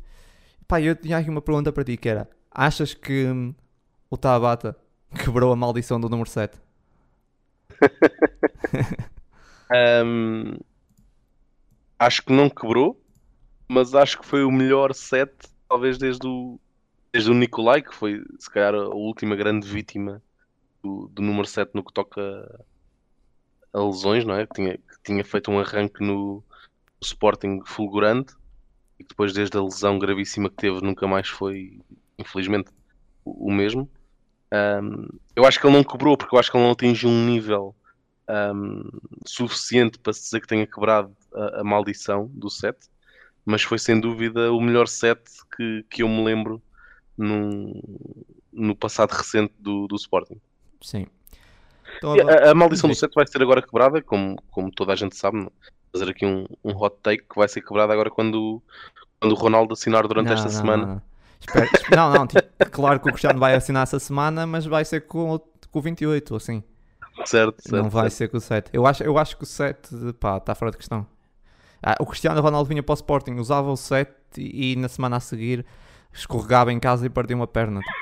Ah, é, melhor, é melhor deixar estar. Deixa estar o Melhor 7. deixar como está. É. Pá, os outros número, acho que, acho que não vale a pena. O 7 não vale a pena. Não, acho que não. Avançamos aqui para um assunto que tem- temos muito para falar. Mateus Nunes. Mateus Certo. Nunes no Wolverhampton, 45 milhões mais 5 de objetivos. Objetivos esses que são os Wolves atingirem a Champions League. Um feito bastante possível. Ahm, obviamente estou a ser irónico. Praticamente impossível, não é? Ahm, e, e participação... Ah, e participação de jogos. Sim, é isso. Ah, e 10% de uma futura de uma futura venda O Sporting acaba por salvaguardar aqui. Participação de jogos eu acho que vai ser, vai ser fácil. Ele chegou na quarta-feira e já foi titular ontem. Sim. Uh, não, acho, acho não, não sei o número, não sei o número da participação, não é? Mas suponho que seja 10, 15, não sei. Uh, mas avançámos aqui para o que, para o que importa falar do, do Mateus Nunes. Nem são os valores, não são nada dessa questão. Também os valores, também os valores. Eu posso começar aqui por falar, não sei se, se queres introduzir, mas. Eu, eu, posso, eu posso introduzir, falar um pouco da transferência. Assim, ponto, ponto prévio, ou pontos prévios. Primeiro, eu acho que é irrecusável para um clube português, aqui, principalmente para o Sporting. Acho que não se, estes tipos de valores não se poderiam recusar. Não concordo. Eu, pronto, ok, ok. Uh, eu acho que não, não, não podemos recusar este tipo de valores. Uh, agora, aqui o que eu questiono, eu questiono várias coisas. Questiono timing. Sim, sim, acho sim. que não podia ter sido pior. Uh, Calma, já, já lá vamos ao timing. Já lá vamos ao timing. Ok. Já lá vamos ao timing. Eu, eu, sobre isso, já respondendo, eu acho que não se pode vender um ativo como o Mateus Nunes com época já em andamento. Não houve uma preparação antes não pois, houve. É isso, não isso, isso, é isso. Por isso, isso, é, o Mateus Nunes só sai por 45 milhões se o Sporting estiver perto de falência. Que até onde eu sei não é o caso. Hum, acho eu. Vamos ver. Relatório de contas. Um, se batessem cláusula 60 milhões, não há nada a fazer. Uh, 45 milhões nesse, nesse momento. Não, não consigo. É assim, se tu me perguntar, já é um bom valor? É um bom valor. Mas se nós fizermos a somatória de Nuno Mendes, de Palhinha e de Mateus Nunes, dá quanto? Cento e poucos milhões? A questão é que eu, eu percebo o que queres dizer com, com o Nuno Mendes. Eu não sei até que ponto, para uh, os gastos de investimentos que o Sporting fez na época passada e nesta época, não sei até que ponto o que se fez na época passada já não, já não teria em conta o encaixe do Nuno Mendes. Percebe? Eu, eu percebo que para efeitos do relatório e contas uh, o dinheiro do Nuno Mendes diga respeito Não, não, não, eu estou a, este, falar, a eu, tô, eu, eu, não estou a falar disso, eu estou a falar o, tão, o pouco que rendeu os três campeões nacionais. Ah, ok, ok, certo. Se tu juntares o Nuno Mendes, juntares o Palhinha e o, o, e o Mateus Nunes, dá cento e pouco. Dá, ah, eu acho sim, que dá aí, menos que o Grealish. Aí é indiscutível. Apesar de estavas a falar em termos de, de encaixe. É, é essa é a minha questão. Vender ou não. Sim, é essa mais a minha questão, uh, analisando também essa, essa venda também geral dos, daqueles jogadores importantíssimos num, num Sporting campeão nacional. Uh, para mim é mais pelo, pelo, pelo momento não ter havido uma preparação antes, primeiro ponto. Depois eu acho que também tinha aqui outra coisa para, para, para falar, não sei qual é a tua opinião, mas é que imagem passa o Sporting a vender dois dos ativos mais valiosos para o Fulham e o Wolverhampton. essa era outra coisa. É, é, e falámos disso no caso do Palhinha, que gostava-me sempre perder um jogador como o Palhinha e claro como o Mateus Nunes, custa-me ainda mais ser para equipas para, as equipas que foram, ou seja, estarmos a falar de ter vendido o Palhinha para um eu ia dizer United, se bem que o United deste ano se calhar, mas ali está no Fulham. uh, mas, mas estarmos a falar de vender o Palhinha, por exemplo, a um, a um Liverpool, ou um Liverpool, ou um, um Chelsea e um Mateus Nunes a um Liverpool, por exemplo, que eu acho que. Mas fora de brincadeiras, mesmo ao United era muito melhor. Sim, e aqui nós, eu já disse há, há uns tempos que eu, eu, para mim, o Mateus Nunes tem Liverpool escrito na testa. E, e o Palhinha, ainda mais... achava que nem uma luva no meio campo do United. E ainda para mais com a lesão do Tiago Alcântara, eu acho que era melhor reforço era impossível para o Liverpool, mas, mas pronto. A mim custa-me um pouco uh, perder estes jogadores para estas equipas, até porque uma coisa que eu, que eu li uh, erro, no, no visão de mercado, isso, isso pode valer o, pode, pode não valer nada para no mundo real, mas, mas li e achei curioso que é um, como é que como é que o Sporting, ou seja, o Sporting vender jogadores para equipas de topo, como vendeu o Nuno Mendes para o PSG, e agora se conseguisse colocar estes jogadores uh, em, em, num Liverpool, num City, num Chelsea, etc., uh, ajudaria na, na contratação de jogadores vindos de, de, Argentina, Brasil, etc. Porque era um clube, era, era quase um trampolim, ou seja, é muito mais sedutor para um jogador que está num, para um jovem jogador argentino, brasileiro, Sim. que seja, ir para um clube como o Sporting e saber que dali a dois, três anos tem a porta aberta para os clubes de topo, de topo europeus. Um, e agora olha para o Sporting e vê, ok, eu posso fazer duas excelentes épocas no Sporting, depois saio sim, para um, um Wolverhampton. Sim. sim, sai para um Wolverhampton e depois ainda tenho que fazer mais duas épocas no Wolverhampton sim, para eventualmente. Era aqui que eu me referia à imagem. Era aqui que eu me referia à imagem. Era aqui que eu me estava a referir Sem dúvida alguma, é preocupante. Agora, um, ainda sobre o valor, ainda sobre o valor também para rematar, para não estar sempre aqui a chover no molhado. Um, o Mateus Nunes é óbvio que a Inglaterra saía por mais de 60, mas não vamos discutir isso porque se vamos por aí também é, é complicado, não é? Temos o caso do, um, do Gibbs White que vai sair agora do Wolverhampton por 30 eh, mais 23, ou seja, mais que os objetivos na somatória dá mais com o Mateus Nunes. Uh, estamos a falar do Gibbs White não sei. mas isso aí são outras questões, não é? De inflação do mercado inglês. Mas também outra questão ainda sobre o valor que é, até ao momento, uma equipa campeada do Sporting, uma equipa que era pá, muito forte, não conseguiu bater o recorde de venda, o valor de recorde de venda também. Que era algo que eu, se tu me dissesses, depois de termos sido campeões em 2021, eu diria-te, pá, estás a brincar, não? Como é que é possível? Nós vamos, obviamente que nós com o Mateus Nunes, com o Palhinha, com, com o Nuno, Nuno Mendes, Pedro Porro, vamos fazer um valores absurdos. Até o momento não, bate, não batemos ainda o recorde uh, da nossa maior venda. Que também é algo que dá que pensar a nível negocial do Sporting. Uhum. Uh, eu acho Sim. que for. Diz, diz, diz, diz. Podes, podes Sim, é, é, é, de facto, é de facto preocupante. Eu, eu até com o Palhinha eu perceberia, porque já tem já é um jogador com, salvo erro, 26 anos, tinha feito uma época um pouco abaixo da, das expectativas, com alguns problemas físicos, não sabemos. Uh, Mateus Nunes, eu acho que era o jogador. Estava na altura ideal para, para bater esse, esse recorde, porque fez uma época, fez, explodiu, não é? Na, na, época passada, como sabemos.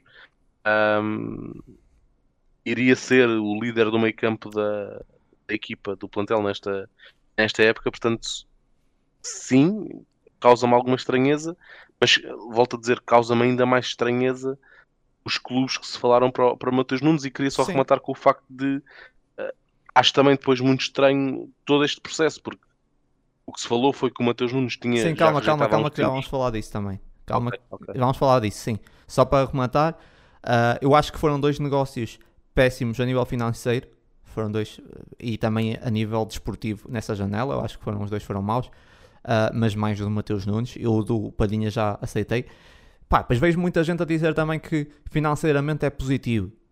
Já tinham dito o mesmo do Palhinha. Epá, só devem receber, devem receber comissão, porque esses negócios são maus. Esses negócios são maus. Tipo, não vamos estar a dizer que é bom. Não pode tentar aqui a escamotear isso. É, é mau o negócio. O Palhinha vale mais de 20 milhões. Ok, eu compreendo que ninguém queira pagar mais de 20 milhões por um jogador, um médio defensivo como o Palhinha, mas não vamos dizer que, que é bom. Não é. Nem o Mateus Nunes é bom. É possível, eu percebo. É bom, não é. Por isso, é tanta, vejo algumas pessoas tanto a querer defender esse negócio e não sei qual é o interesse também. Isso também até chateia um bocado. Um, não sei se queres finalizar antes de entrarmos aqui no, no então no, no timing. Não, eu ia só. Pois, eu ia dizer isso, que é eu. O, o, o negócio do Palhinha, financeiramente, eu, eu não o achei bom. Eu acho que 20 milhões era muito curto. Mas pelo menos houve uma preparação. Sim, o, o do Mateus Nunes, eu acho que se nós estivéssemos a dizer que este negócio tinha acontecido quando aconteceu do Palhinha, ou até antes, eu acho que financeiramente era mais pacífico dizer que foi uma boa venda. Sim, exato. Eu acho que Talvez, é uma péssima sim. venda por ser agora. Sim, sim. Porque o timing, o timing do negócio, estamos a falar de perder o melhor jogador. Para mim é o melhor jogador. Muita gente vai dizer que não. Eu vi gente a dizer que o melhor jogador do Sporting não é o Mateus Nunes. Pá, são opiniões. Nós aqui, nós aqui nomeámos o Mateus Nunes como o melhor jogador da época passada. Um, para mim foi o melhor jogador e era, era o melhor jogador do Sporting, ponto. Isso é a minha opinião, cada um vai ter a sua opinião. Vai. Há gente que está a dizer que, que é o porro depois de ontem, se calhar já não dizem que é o porro, mas, mas é, um bocado, é um bocado assim também. Mas agora, para mim, o Mateus Nunes era o melhor jogador de Sporting, é o jogador mais importante. Não houve uma preparação para a saída do Mateus Nunes, não houve uma pré-época, não há um substituto direto pronto. Não há. Esta é a questão que pesa mais neste negócio. Não, e depois mais toda, que os valores. toda a figura, toda a figura que foi e isso para mim é o mais grave ainda, é toda a figura que depois foi feita uh, durante esta semana, porque se nós pensarmos bem, esta venda aconteceu dois, três dias depois de vir o, vem o treinador dar a cara a dizer não, não, nós pá, tivemos que vender o Tabata para sim, sim, uh, sim, sim, sim. agarrar o resto dos jogadores. Uh, antes, antes nós tínhamos jogadores que estavam mortinhos por sair do Sporting, agora temos jogadores sim, sim, sim. também ofertas, ia falar disso, também ia falar disso. Têm mas... ofertas excelentes e eles próprios é que rejeitam ir. O treinador está na televisão a dizer isto e três dias depois leva com, com a pancada que este jogador vai sair. Ou seja, Sim, também ia falar toda a imagem disso. Eu também é ia falar disso, ainda bem que, que antecipaste, um, porque isso aí muita gente falou de incoerência. Eu acho que não foi incoerência do Ruben. Um, nem vou dizer que foi incoerência da direção, porque eu não estou lá dentro, não sei o que foi falado, por isso seria uma. Se é errado a minha parte, teria que dizer que foi. Eu não sei o que é que foi, o que é que foi dito lá dentro. Mas sei que foi do, do, do Mateus Nunes. E digo já porquê. Porque o Mateus Nunes, a última declaração que deu, não, não parecia nada que, que iria sair. E até onde nós sabemos, ele já andava em telefonemas com o Bruno Lage. Pá, isso é brincar, não é? Bruno... essa, essa, essa, era uma coisa que eu também queria... O Mateus Nunes, desculpa lá que diga isso, mas na minha opinião, o Mateus Nunes, eu gosto muito do Mateus Nunes, mas tenho que dizer, o Mateus Nunes foi cínico. No ponto em que eu... ele já sabia, ele já andava em telefonemas com o Lage, provavelmente há semanas. Negou, eu, eu aí negou um clube, eu... negou o West Ham, foi revelado, negou o West Ham. Já tinha, primeiramente, parece que já tinha recusado um pouco algumas abordagens do Wolverhampton, mas aparentemente ele não recusou o Wolverhampton. Ele, ele recusou foi o salário na altura, porque quando chegou um salário eu... melhor, ele, ele já aceitou. Um, e depois entra aqui outro elemento, deixa-me só arrematar, entra aqui outro elemento, que é o empresário famoso empresário, o superagente. O superagente convenceu o Mateus Nunes, aparentemente, entrou no negócio, porque o Sporting não fazia contas. Muita gente, ah, a incoerência do, do Ruben, a incoerência da direção. A direção aparentemente também não estava a contar, não estava a contar vender o Mateus Nunes, mas o superagente quis meter o Mateus Nunes, prometendo-lhe que ele iria dar um salto em breve. Eu não sei, não sei que tipo de, de negócio é esse que o Mateus Nunes assinou pelo pelos Wolves. Uh, com promessa de que em uma ou duas épocas vai estar num clube de topo. Se os, jogador, se os adeptos do Wolverhampton vivem bem com isso, isso é com eles. Eu, se fosse o meu clube, não estava tranquilo com esse tipo de negócios. Eu estava só a, a força, força. complementar que. Desculpa que saltei-me aqui um bocado, eu fico. Não, não. quando estava a ver o jogo do, do Rio Ave a semana passada, estava a ver o jogo com familiares, um, e na altura em que o Mateus Nunes marca o golo, eu comentei: ele vai sair. Porque ele basicamente não festejou, ele tinha marcado um golão, parecia que tinha levado um amarelo. Não, ele não festejou praticamente o gol e foi um grande gol. Um, e eu comentei com as pessoas com quem eu estava a ver o jogo que o Matheus Nunes vai sair. Não, não sei se vai sair esta semana, não sei se vai sair mesmo no fim do mercado, porque quando digo ele vai sair, longe de mim pensar que não íamos contar com o Matheus Nunes no Dragão. Para mim era impensável. Portanto, digo, o Matheus Nunes vai sair, mas era sair até ao fecho, ao fecho do mercado. Bem, o jogo terminou. Eu vejo as declarações do Ruben Amorim a dizer que vendemos o Tabata para conseguir manter o Mateus Nunes. Uh, temos jogadores que, que, antes queriam sair do Sporting o mais cedo possível e agora rejeitam propostas que lhes iam mudar a vida, numa referência clara ao Mateus Nunes, porque tinha sido falado dias antes, uma proposta do West Ham que o Mateus Nunes tinha rejeitado. Portanto, eu ouço estas, estas declarações do treinador um treinador que, desde que está no Sporting, eu sinto, e ainda bem, uh, que está completamente alinhado com a direção uh, e que tem uma palavra muito grande a dizer em tudo que é decisão na contra nas contratações, então, é indubitável que ele tem a palavra final nas contratações que são feitas. Nas vendas, eu acho que ele também tem uma opinião muito forte uh, e tem uma palavra a dizer nas vendas, se calhar não, não tão forte como nas contratações, porque há contas a pagar, como é óbvio.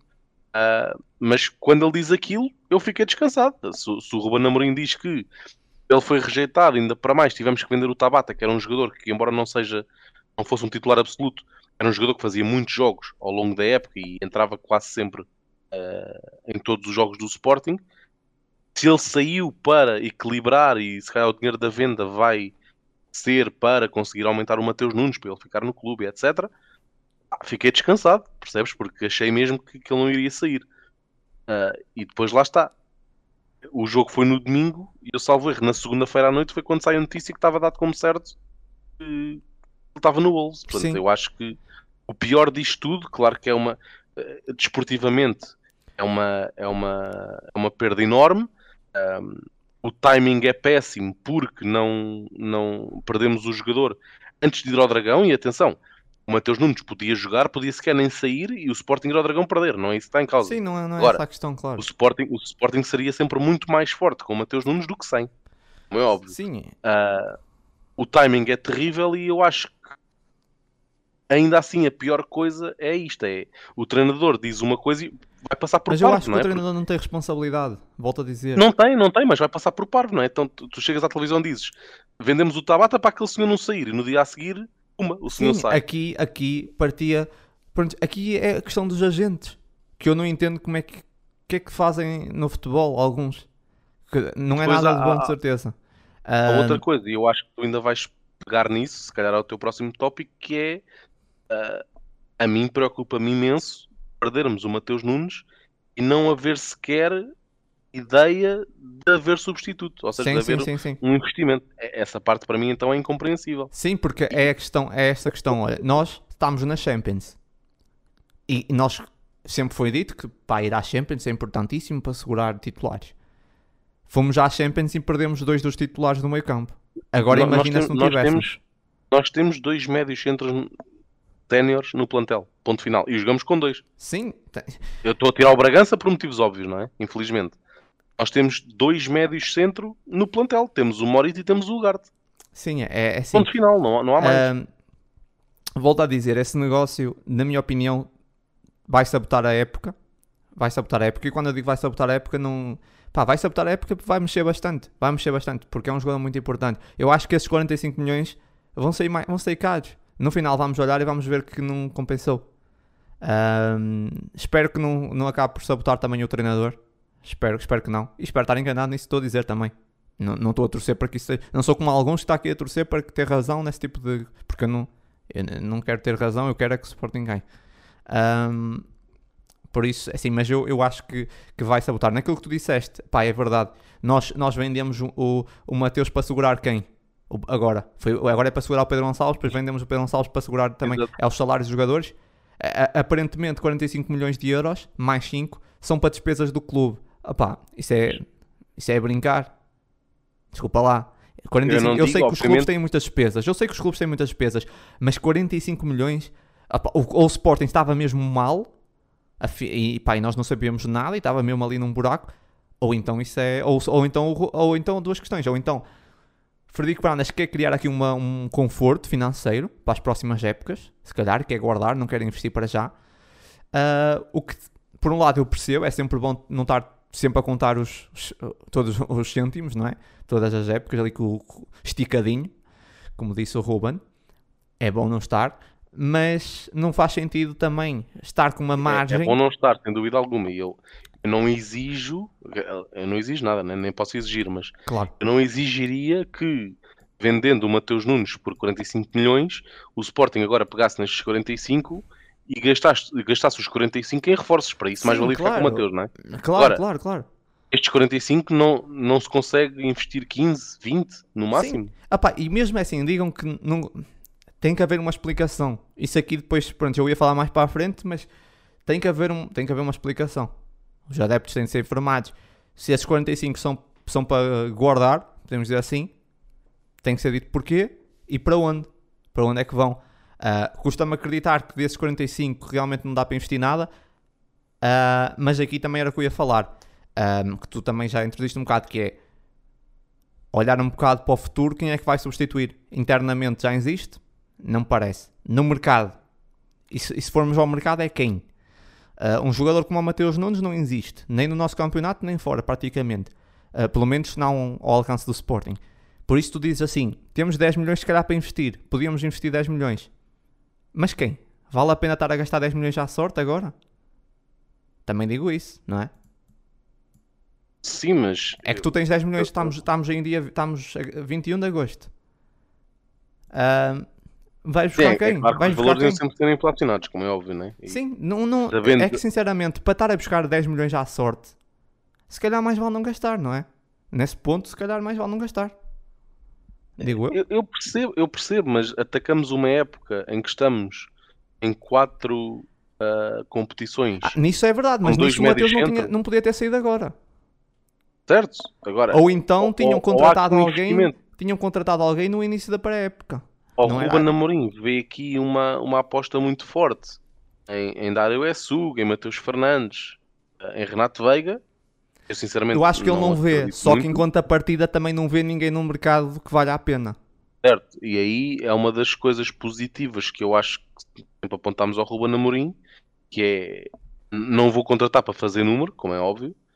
Ora, eu, tenho algumas dificuldades, ou custa-me ah, a aceitar que com 10, 15, 20 milhões não haveria um médio centro ah, que fosse trazer bastante valor ahm, ao 11 do Sporting, percebes? Custa-me a crer. Eu percebo Sim, que sim, agora sim. não vamos, não vamos dar 10 milhões só porque, só porque recebemos 45, não vamos dar 10 milhões por um jogador que vale 5, sem dúvida alguma. Agora, Ou fazer qualquer contratação que pudermos apareça, dar- não é? Tipo, sem, sem se um pudermos critério. dar 10 milhões ou 15 milhões para um jogador que de facto vale isso, eu, eu acho que é imperativo e, e falou-se aqui durante imenso tempo. É preciso uma alternativa para a ponta de lança, é preciso uma alternativa a Paulinho. Eu acho que muito mais que isso É preciso uma opção. é, é para médio centro, porque assim, tu, Nem é alternativa, Pro- é uma opção. tu, tu, sim, tu, tu, tu para o Paulinho, tu para o Paulinho tens suplentes, não são o mesmo tipo de jogador, como Sim. é óbvio. Sim, sim. podem não ter o mesmo valor, tudo bem, mas tens. Tu, se, se o Garte ou o Morita Oh, Ângelo, é questão que já dissemos. Não, ninguém sabia, ninguém não há ninguém. sabia. Ninguém sabia que ele ia sair. Parece que foi uma coisa do nada. Parece que.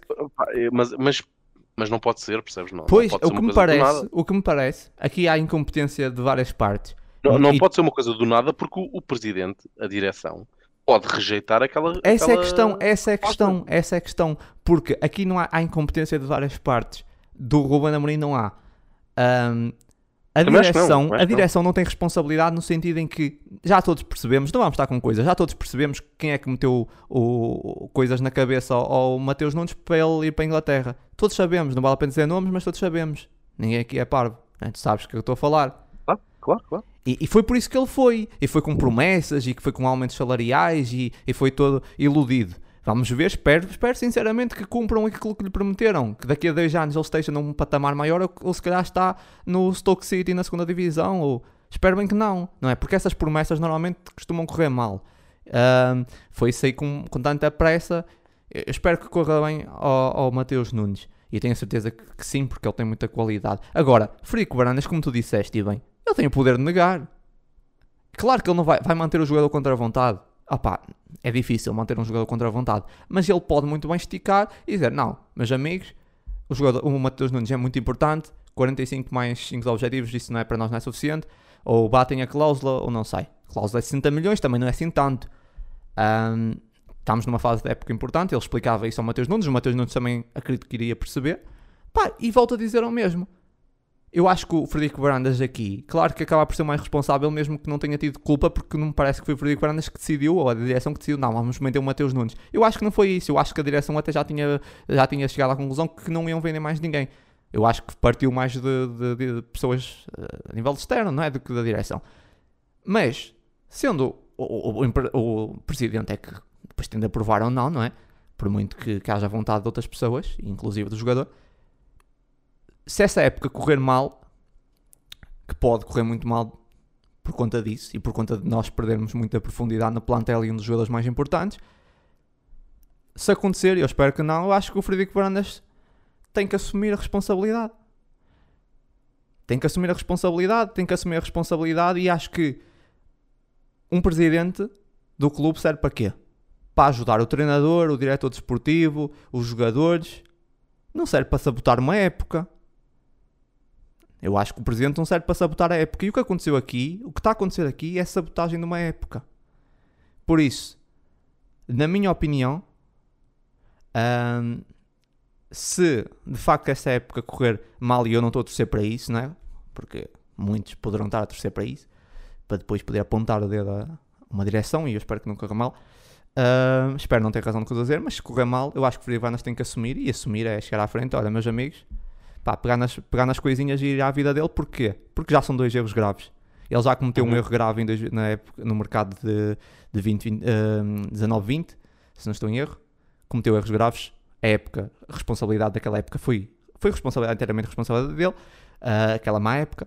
Se essa, se essa época correr mal, a responsabilidade, na minha opinião, é inteiramente Frico Fernandes. Complicou a vida e sabotou a vida ao, ao treinador, Ruben Amorim. Pá, e não há condições para isso. Frico Fernandes ganhou com quase 90% dos votos e não, tem, não, não pode cometer uma, uma atitude dessas num momento desses. Estamos quase a terminar a janela de mercado, não temos uma opção e vai vender uma atitude. Essa é a minha opinião. Acho, não sei qual é a tua opinião sobre isso, mas pá, é a minha opinião. Pode ser um bocado radical, mas é o que eu acho. Acho que um presidente não pode fazer uma coisa dessas a um treinador, não é possível, um treinador como o Romano Amorim que já fez o que fez. Eu acho que eu não ia tão longe até dizer que, que caso a época corra mal, que, que Frederico Varandas devesse sair do, do clube, não, não chega tanto. Agora, é, concordo inteiramente que tem que se chegar à frente no sentido de eu acho que esta venda não, tem chegar que à frente já devias ter chegado, já era para ontem. É, já era para ontem, falar já era para ontem. Esta venda tem que ser uh, deveria ser explicada diretamente pelo presidente uh, e, e, não basta editoriais no jornal do Sporting. Sim, sim, isso é, é, é, pá, isso é, é uma venda é uma venda dolorosa, mas é necessário sim, para sim, isso é, pagar, isso é palha para, não é. Se, se vender o melhor jogador, um dos melhores jogadores, vamos dizer assim, plantel uma semana antes de ir jogar ao, ao estádio. Ainda por cima, um, não é? De um, de um, rival direto. Um, e, e, aparentemente, sem, aparentemente não, sem ter preparado esta venda, ah, então, há, então a venda está explicada, mas temos que explicar melhor aos adeptos qual é o estado afinal do clube. Era o que estavas a dizer há pouco e concordo. Para, para esta venda ser explicada inteiramente por necessidades financeiras do clube, então há muita coisa que não está a ser explicada, porque acho que o clube tinha que estar quase a fechar portas Exatamente. para, para isto ter que ser feito agora, não é? E se, uh, e se o Frederico Barandas quer criar uma almofada, um conforto, também tem que explicar e tem que dizer isso, porquê. Diga isso, sim, sim. Sim, tem que dizer porquê. Depois... Tem que dizer porquê, explicar depois, de uma forma aberta. Depois os sócios e... ou, ou estão de acordo ou não, claro, não é? Claro, e... claro. Sendo que o projeto é formação, eu acho que se for explicado, olha, estamos aqui com um projeto de formação, queremos guardar, para o ano se calhar investimos num, dois jogadores, mais caros, mas pá, queremos continuar no projeto de formação. Não sei. Estou agora a supor. Um, ok, até se calhar até percebia se fosse isso. Até percebia. Agora, estando com essas conversas de ah, é, uma, é doloroso, não sei o quê, mas é necessário, essas coisas todas, e que era para, para bens necessários ou para uh, questões necessárias do clube. Isso, não, isso é para quem? Para enganar quem? Não é? Uma pessoa não anda aqui a dormir, não é? E, e como eu digo, opá, eu, eu sou mais radical nisso sei, achas que um bocado mais radical, mas eu vou ser radical. Acho que Frederico Fernandes, se voltar a sabotar uma época, porque isto trata-se de uma sabotagem da época, Ângelo. Uma sabotagem da época. O que o, o Frederico Fernandes fez aqui é sabotar uma época, provavelmente. Eu estou a retroceder para, para que não seja, não é? Óbvio. Mas o que podemos estar aqui a assistir é uma sabotagem da época. E se for, eu não vejo outro meio de sair daqui. A não ser, a não ser pegar nas suas coisas e seguir a sua vida, porque são duas sabotagens já, não é?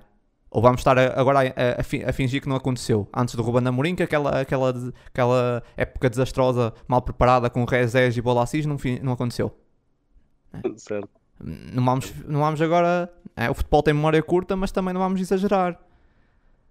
E já é a segunda. Tu, tu, achas, tu achas que muitas daquelas declarações do Ruben Amorim tenham sido para a direção? Ia falar disso, ia falar disso. Um,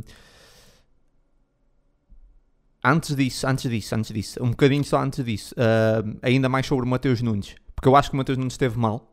Acho que o Mateus Nunes esteve mal. Eu já falei disso, mas quero voltar também ouvir a tua opinião sobre isso. Uh, creio que falaste um bocadinho, mas acho que o Mateus Nunes teve mal, porque o Mateus Nunes, já sabemos, o treinador do West Ham até, até teve as declarações, disse que o, que o Mateus Nunes negou, isso então é público, e, e nós saiu algumas informações, eu cheguei a falar aqui que provavelmente ele também tinha negado o Wolverhampton, não é? O que nos deixava até com aquele conforto, pá, o Mateus Nunes está mesmo focado no Sporting. Negou o West Ham, negou o Wolverhampton, parece que quer mesmo ficar no Sporting e a sair do Sporting é para um grande da Europa, até foi aquilo que foi passado. Uh, estava focado no Sporting, enquanto isso, como eu já disse, ele andava a trocar telefonemas com o Bruno Lage, porque ele foi público, ele já andava em telefonemas com o Bruno Lage.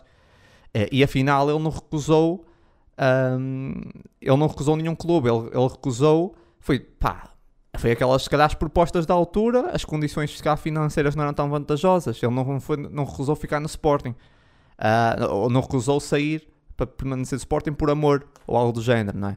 Ele estava à espera, se calhar, de uma proposta melhor, ou então foi convencido, como eu estava a dizer, por um agente que é aqui essa parte que mais me incomoda uh, no futebol, não é? Esse, esse, esse, terceiro elemento que entra aqui e que criou aqui um cenário que o.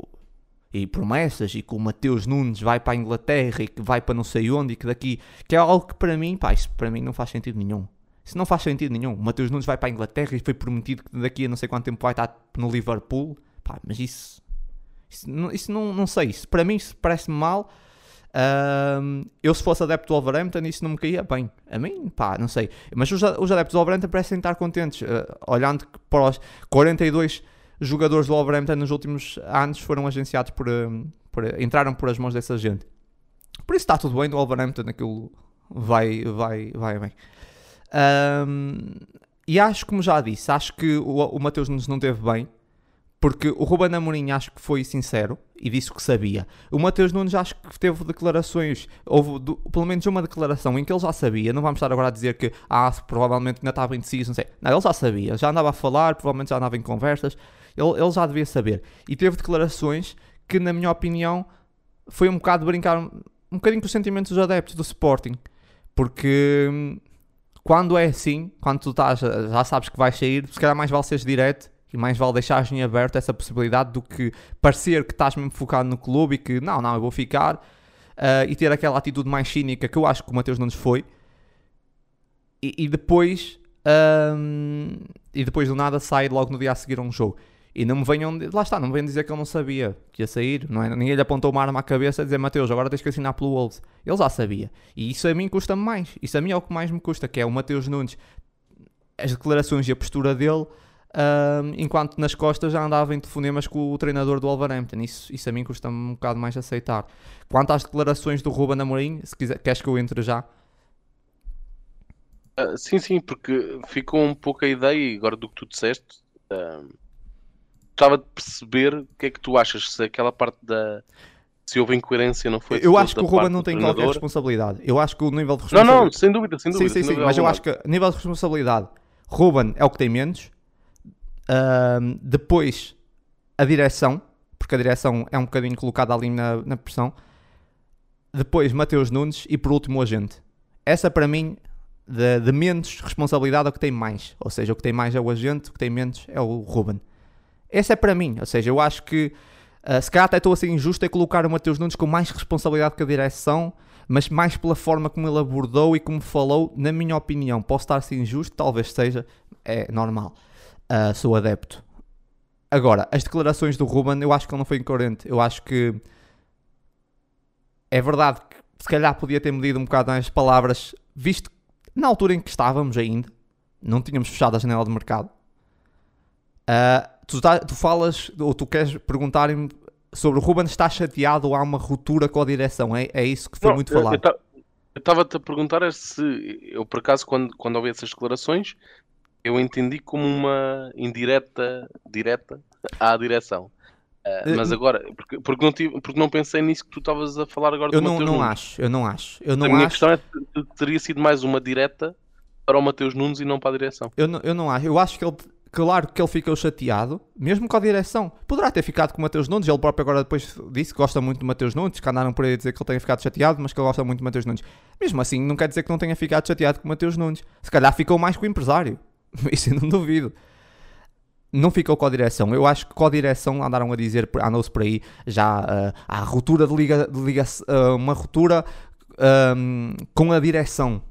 Uh, pá, isso, isso pareceu-me exagerado, não me pareceu. Acho que ele estava chateado, sim, foi mais evidente, foi mais evidente mas não acho que seja uh, um desentendimento com a direção. Eu acho que foi pelo timing do negócio como falámos. Agora, também acho, acho hilariante como alguns estão já pá, ansiosos por ver a casa arder, por ver o Sporting arder. E, e mal o Ruben Amorim teve aquela conferência de imprensa pós-jogo um, do, do, um, do Futebol Clube do Porto, o que mais se via, não é? Era, era pessoas a dizer que o Ruben estava de costas voltadas com a direção, quando o Ruben falou de uma forma super leve das coisas. Tipo, eu não vi, não vi, tipo, o Ruben de uma forma... Eu acho que o Ruben é um treinador que se tiver de costas voltadas com a direção, pá, nós sabíamos e ele provavelmente como, pá, pedia para ir embora, não sei. Eu não consigo imaginar o Ruben de costas voltadas com a direção e, e, e estava ali a falar daquela forma super leve, não sei. Por isso, a minha resposta é: eu acho que, que não, eu acho que ele está zangado sim. Ficou chateado com a direção, porque provavelmente quando o Viana lhe disse que ia acontecer, lá está, ele percebeu que não ia ter momento, tempo de preparação. Uh, ficou chateado, mas percebeu que a direção não teria tanta responsabilidade como outras pessoas. Não sei qual é a tua opinião, mas isso é, é, é um bocadinho assim que eu vi. Uh, certo. em relação àquela questão do, à resposta do. Uh, claro que estou aziado. Sim perder um jogador como, como o Matheus Nunes claro. e não estar aziado era estranho, essa, essa aí para mim não tem qualquer tipo de, de dúvida, não é? Uh, em relação à parte da. Sim, em relação à parte do, do se houve incongruência, não foi, não foi de facto do, do lado pois. do treinador. Embora, embora eu, eu acho que ele tenha razão. É, eu acho que aí é, é para várias partes e não é propriamente só para a direção, mas é uma forma pois, fácil de ver, é, é só para a direção. Eu acho que não é só para a direção. Exato, eu na altura interpretei como tal e, e se calhar uh, eu percebo a frustração uh, e se, percebo, estando sob pressão que não consiga controlar, acho que se for, e, e, e, mesmo que não seja, porque se foi assim que foi interpretado, logo aí já é um erro, não é? Uh, idealmente não deveria ter sido dito, porque, porque depois alimenta toda esta deste cenário de. Alimenta, mas repara, o que é que entre... isso importa se as coisas estiverem. Eh, tudo isso aí não interessa nada, isso é só barulho que não passa lá para dentro, na minha opinião. Percebes? O que pois, é que... espero bem que não. O que é que isso interessa? Percebes? O que é que ainda. Lembro-me, agora há pouco tempo ouvi um jogador qualquer a falar, não me quem é que foi. Ah, foi agora no último ADN Leão que o Coates falou sobre isso, sobre as coisas que passavam cá para fora no ano em que o Sporting foi campeão, que eh, de repente, eh, até mesmo no ano passado, havia confusões dentro do balneário, coisas que nunca aconteciam. Não sei se tu te lembras no ano passado, inventaram uma. Um, um, do Coates ter andado à, à porrada com alguém lá dentro. Depois o Coates apareceu não, numa foto com o olho meio negro ou algo do género.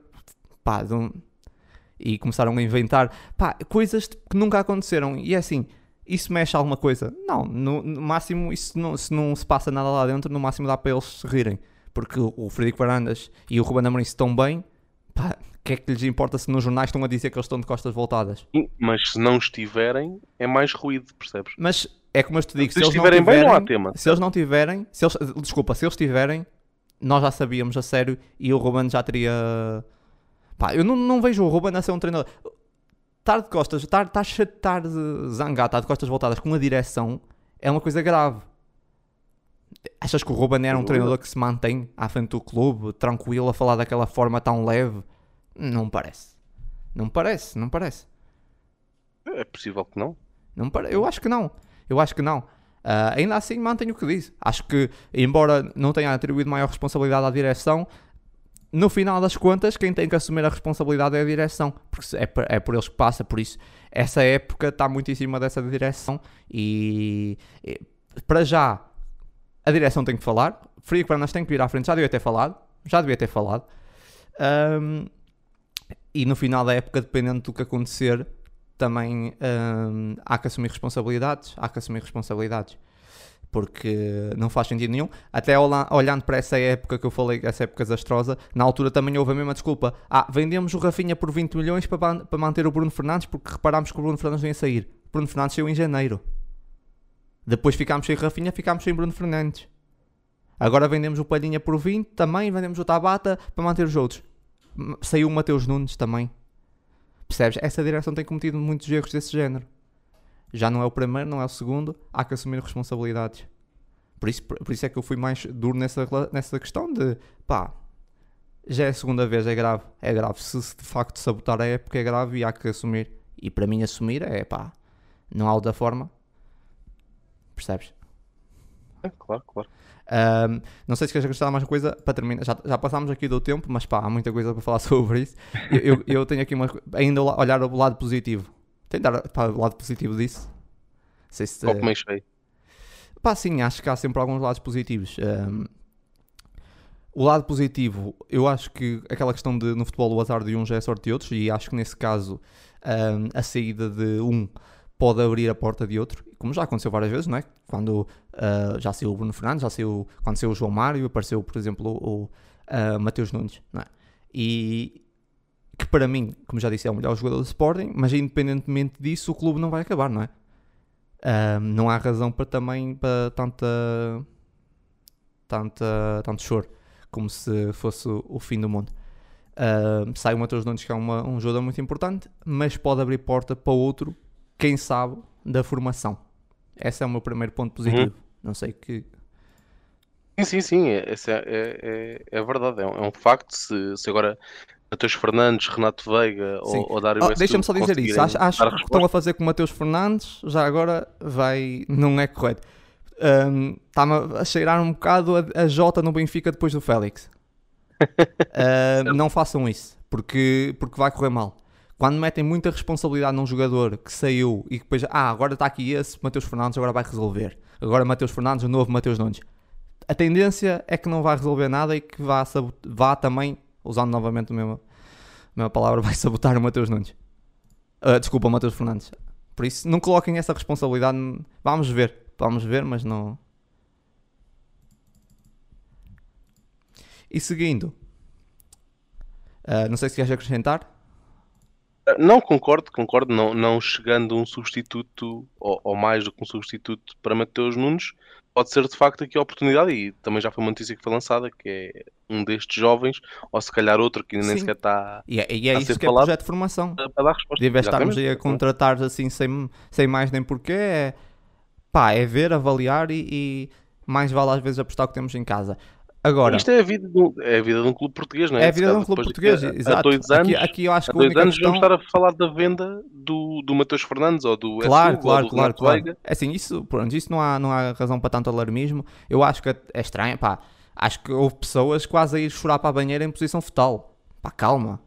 É o Matheus Nunes, saiu, já saíram outros. Tipo, é, é um ótimo jogador. Mas calma. O timing é mau? Podia ser pior. Podia ser pior. Imagina que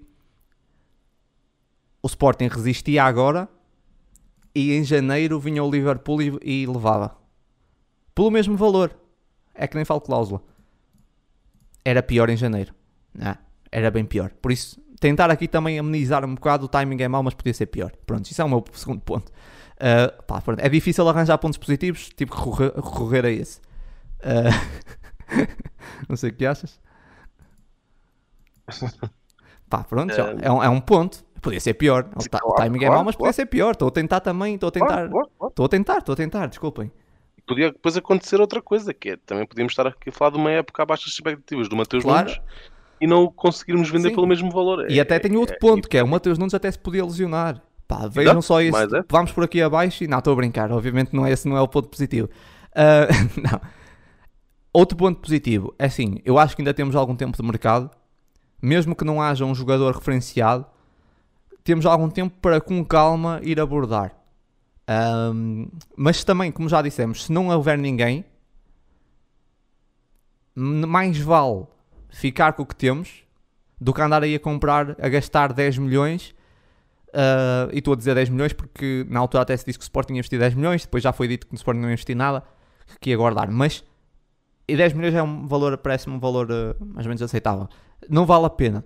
Se não houver ninguém com potencial, há um jogador que encaixe bem e que nas das ideias do treinador, seria péssimo uh, estar a contratar por contratar. Mas também seria péssimo não entrar ninguém. E é até é aí que eu ia, que eu ia perguntar. Né? Já falámos, mas pronto. não entrar ninguém, até que ponto é que peso é que teria? Por muito que haja uma aposta na formação e olhando aquilo que já conhecemos, os jogadores que já conhecemos, não contratar ninguém até ao fecho do mercado com a saída de Mateus Nunes, o impacto.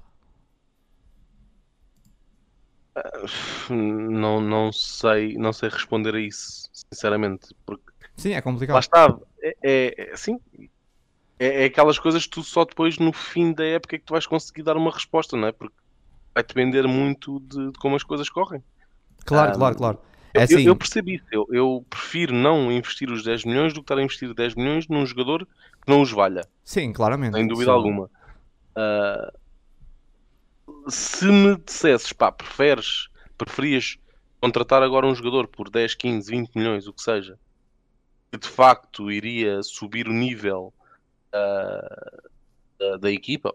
Claro que sim, porque há escassez de opções para o volume de jogos e competições que nós temos Sim. ao dia de hoje. Sim, Ah, e, e até digo outra coisa, se calhar até, mesmo que não fosse contratar um jogador ah, por vá, 15 milhões para ser um titular de caras, eu acho que era positivo investir, dar, não sei, 5, 7, para pelo menos te dar mais uma opção válida ah, para, para rotação, porque neste momento é muito curto o que nós temos para, sim, para aquelas sim, duas sim, posições e existe aqui a possibilidade de, de- de recuar o pote, é verdade, mas aí vamos estar também a perder a quantidade de golo que o pote eh, dá e esta época começou eh, muito bem, começou quase ao nível do pote eh, da primeira época, felizmente.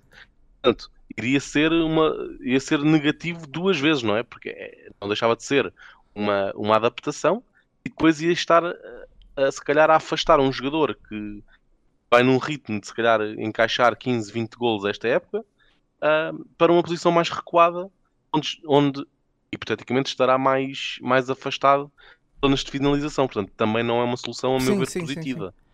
Ah pá, sim, é, é- é- acho que é muito mal não estarmos a contratar ninguém, mas é naquilo que vai no encontro. Estaria, eu agora estaria a ser incoerente se não dissesse que faz parte do projeto de formação, não é? Porque ainda agora defendi o projeto e manter o projeto e agora dar a dizer não, vamos já ao mercado buscar por 20 milhões um jogador. Mas aí estamos a ir contra o projeto. Não faz sentido. Saiu o Mateus Nunes, o Mateus Nunes foi formação, formação, mais ou menos formação, vamos dizer. Mas vamos contar a formação, embora ele veio já com alguma idade do, do Estoril e já tinha jogado a cena no Estoril. Ahm, não- não- acho que não vale a pena. Acho que a estar a investir e depois, é assim, ainda temos algum tempo, mas aqui, aqui prende-se a questão de, mesmo do timing, ahm, que foi realmente, podia ser pior, mas realmente não foi positivo, não é? Não foi positivo porque de facto, deu para perceber que o Ruben foi apanhado um bocado de, de- de surpresa e que não, não houve uma preparação antes para um substituto. Não houve, não havia ninguém referenciado. Né? Depois falou-se de jogadores nada a ver, falou-se do Miguel Crespo. Que o Sporting ia pagar 10 milhões pelo Miguel Crespo. Pá, isso é. Dizer. isso- não sei o que é que tu achas, mas eu. eu- Era, era, era ridículo, era ridículo. era, era ridículo é favor, quer dizer.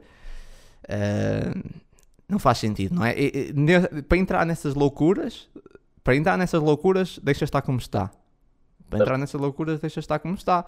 Ahm, agora, se for algum jogador bem referenciado, um jovem com potencial, ok, mas eh, nesse momento existe isso? Não existe. Por isso eu acho, sincero, infelizmente eu acho que vai, o meio campo vai ser esse. E até te pergunto, o que é que tu achas? Morita e Ugarte. Morita e Ugarte, será que têm competência? Será que Morita e Ugarte conseguem dar conta nessa época? Eu já nem falo de profundidade, vamos só focar-nos nesses dois titulares. Certo, certo, certo, certo. Eh, Eu acho que sim. eh, Claro que seria um meio campo com um perfil muito diferente do meio campo que era Mateus Nunes e Palhinha. Não, não estou a falar do- em termos de qualidade, estou a falar mesmo em termos do perfil dos jogadores, porque falta Sim. aqui um, um equivalente ao Palhinha, um jogador com o perfil do, do Palhinha. Agora, em relação a substituto direto do Mateus Nunes, eu acho que nós temos o melhor substituto possível, que é o Ugarte. Eu acho que é um jogador com um perfil muito semelhante, umas coisas é melhor, outras coisas é pior, sem dúvida alguma, como acontece com todos os jogadores, não é? Mas acho que no global, eu acho que ele é o, o melhor substituto que o Sporting conseguiria ahm, ter do Mateus Nunes por- pelos valores que seria possível investir. Voltamos O a dizer Ugarte é um ótimo substitu- com 15, 20 substituto do. É. do Palhinha e do, do Mateus Nunes, em É, depois faltaria aqui um perfil mais, de um jogador mais defensivo, como para, entre aspas, substituir o Palhinha. Sim, eu acho Mas- que aqui até é mais ofensivo, porque o Garte defensivamente pode cumprir bem. Sim, mas ia estar a, a esticar o Ugarte para dois perfis, não era? O perfil Sim, mais defensivo. sim. Porque eu não vejo o Morita a fazer o que o Mateus Nunes faz. Mas vejo Eu o acho que a, a a fazer algo muito mais a Morita. Va- Vamos. É, exatamente, exatamente. Vamos Agora, ter- olha, para, para a tua pergunta, respondendo à tua pergunta diretamente. Eu não tenho nenhum problema com um meio campo titular composto por Morita e, e Ugarte. Tenho zero problemas com isso. Claro que obriga a um ajuste ah, dos processos. Mas aqui acabas por ir um bocado em contra o que tinhas dito no início da época, que achavas que o Morita era curto para ser titular. Certo, é verdade, E mas surpreendeu-me bastante, não só na pré-época, como na- agora no arranque. Surpreendeu-me bastante pela Mas não- eu, para mim continua a ser curto. Certo. Eu- Aqui o que eu acho é. ahm, e- e é, um, é um meio campo que eu vejo e estou um pouco descansado com esse meio campo. Claro que obriga a um ajuste mais dos processos defensivos do que propriamente ofensivos, sem dúvida alguma. Agora, volta a bater no- na mesma tecla. Em relação à profundidade, é que estamos mesmo muito mal neste, neste setor. Sim, nesse aspecto, eu, assim, eu vou ser mais direto. Eu acho que o Garte e Morita no momento é um meio campo muito mais frágil. Ponto. É um meio campo, é um meio campo mais fraco. E, e eu não consigo ver o Morita e, o Garte, essa dupla de meio campo, a ser uma dupla consistente para atacar o, o campeonato. Para atacar o campeonato. É pá, acho, que- acho que não. Ahm, acho que o Morita é um bom jogador, surpreendeu-me muito, mas mesmo tendo-me surpreendido, continuo a achar que é curto. Acho, acho que, que é uma grande baixa de qualidade a passar de Mateus Nunes para Morita e esperar que tenha o mesmo rendimento. Eu concordo que, olhando para o meio campo que, que arrancou a época passada, Palhinha, Mateus Nunes, e olharmos para um meio campo agora, eh, Morita, Ugarte, eu acho que a primeira coisa ou a primeira ideia que, nós, que nos salta à vista é que, de facto, no papel, será um meio campo mais fraco. Do ponto de vista físico, é sem dúvida alguma mais fraco. Sem dúvida alguma. Do ponto de vista ofensivo, eu acho que em média acaba por ser mais forte, porque Hum, não o Palhinha ofensivamente não acrescentava tanto. Mas o Mateus Nunes acrescentava muito. É verdade, é verdade, mas o, o que, o que o Ugarte acrescenta, se calhar não acrescenta tanto, mas eu acho que não fica tão longe assim. O Percebes? Morita tem muita Agora- qualidade, tem muito requinte com bola. Não, não, não, mas- eu estou- eu- mas eu estou só, eu estou só, mas eu não não a consegue, não o Morita, consegue ter a não a força, o com o a Mateus. explosão do Estou Mateus Nunes. Eu estou a comparar o Ugarte com o Mateus, eu não- que é um jogador muito mais próximo. Sim, mas o Garte, Mateus será, o Garte seria sempre uh, titular. Aqui a questão prende só o Morita. Sem dúvida, por isso é que eu estou a dizer, ofensivamente, eu acho que este meio campo é mais forte. Defensivamente é muito, muito, quer dizer, em teoria é bastante mais fraco. Sem dúvida alguma. Eu acho que para a forma como o Sporting Por, joga, por isso é que eu a investir, eu a investir eh, mais uma vez, 15 milhões num 15 milhões no máximo, num, num, Sim, sim. num- num reforço, seria para um perfil muito mais de palhinha do que para um perfil de Mateus Nunes. Pá, Porque eu, acho que, eu acho que o eu perfil de Mateus Nunes está garantido pelo Ugarte. eu não, eu não. Eu era mais para um jogador mais explosivo no meio campo. Um jogador que conseguisse pegar a bola e rasgar. Ahm, que é difícil também. A questão Mas, também é mas eu essa. vejo o Ugarte a fazer isso, percebes? Não faz com a mesma qualidade. Pronto, mas isso com a mesma qualidade era complicado arranjar um jogador sem Mas eu depois já consigo mesmo o o Garte a 45, fazer percebes? com mais qualidade defensiva. é O papel defensivo. E dar esse trabalho, dar Pois. esse papel a outro. Dar esse papel a outro. Certo, certo. Percebe? Eu, eu não sei. Eh, tenho muitas dúvidas. Tenho muitas dúvidas e esse jogo não me. e- e man- Manteve-me essas dúvidas. Ou seja, o Morita e o Garte, não sei. Não estou muito confiante. Eu fiquei muito contente com as prestações do Morita no início. De facto, surpreendeu-me. Mas se, tu me, se, se me perguntares agora assumirem os dois e serem, ser essa a dupla que nós temos para enfrentar o campeonato, quando olhamos para os rivais, pá, para a força do meio campo dos rivais, já acho que é curto e, e quer dizer, temos o jogo contra o Porto. Tivemos esse jogo contra o Porto que nos mostra exatamente isso. Nós tivemos muita dificuldade nos duelos. O Porto tem um meio campo muito, muito forte, o Benfica também. Ahm, mesmo, no, mesmo na pedreira foi de mais evidente as dificuldades e foi, foi Morita e Ugarte. Morita que na minha opinião não teve muito bem nesse jogo em alguns momentos. Ahm, pá, não sei. acrescentar mais uma coisa? Só, só o tempo dirá. sim, sim, sim. E, e, provavelmente no final da época podemos estar aqui com outra conversa completamente diferente. E, e é aquela questão, não é? Tipo, lembrar o que é que o Ruben já fez. O que é que o Ruben já. O, o, o, o, o Ruben fez com os jogadores que tínhamos, não é? Sim, epá, saiu um jogador. Claro, é, é muito mau um jogador como o Matheus Nunes, mas se calhar no final da época estamos aqui a falar que o Ruben lançou uh, outros jovens que vão valer tanto ou mais como o Matheus Nunes, não é? Pá, acho que é um bocado isso. Lembrar de. Pá, o futebol tem um bocado de memória curta, é sempre bom às vezes relembrar de onde, de onde viemos um, e das dificuldades que passámos e que o Ruben já construiu. O Ruben já construiu nessa equipa, pá, eu tenho bastante confiança que vai conseguir. Agora, pá, é, acho, que, acho que é inevitável dizer que essa saída de Matheus Nunes é, é, muito má pelo timing, pela forma, nota-se claramente que não houve uma preparação, foi apanhado, o Ruben foi apanhado um bocado desprevenido, várias razões, mas, mas tenho a certeza que o Ruben vai conseguir deixar o Sporting competitivo, pelo menos. Uh, para terminar, eu não sei se queres dizer mais alguma coisa. Não, não, não, não. Já estamos aqui bastante, ultrapassar bastante o tempo, mas temos que falar rápido do Giovanni Cabral que foi reintegrado. Pá, um caso bastante estranho. Giovanni Cabral ia, ia, ia, continuar, ia acabar contrato, né? no, em janeiro provavelmente já podia assinar, e aparentemente agora é reintegrado um, e renovar, vai assinar e, e, vai renovar. É um caso bastante estranho. E depois temos o Ruben a dizer que pá, um, entre estar a comprar, mais vale às vezes usar, usar os da casa que falou com o Giovanni e resolveu as coisas. Nesse sentido, eu estou com, o Ruben. Resolveram as que falou, resolveram as coisas e vai reintegrar uh, o Giovanni Cabral. Uh, mas ainda assim não deixa de ser um caso estranho. Não sei bastante, o que é tu achas.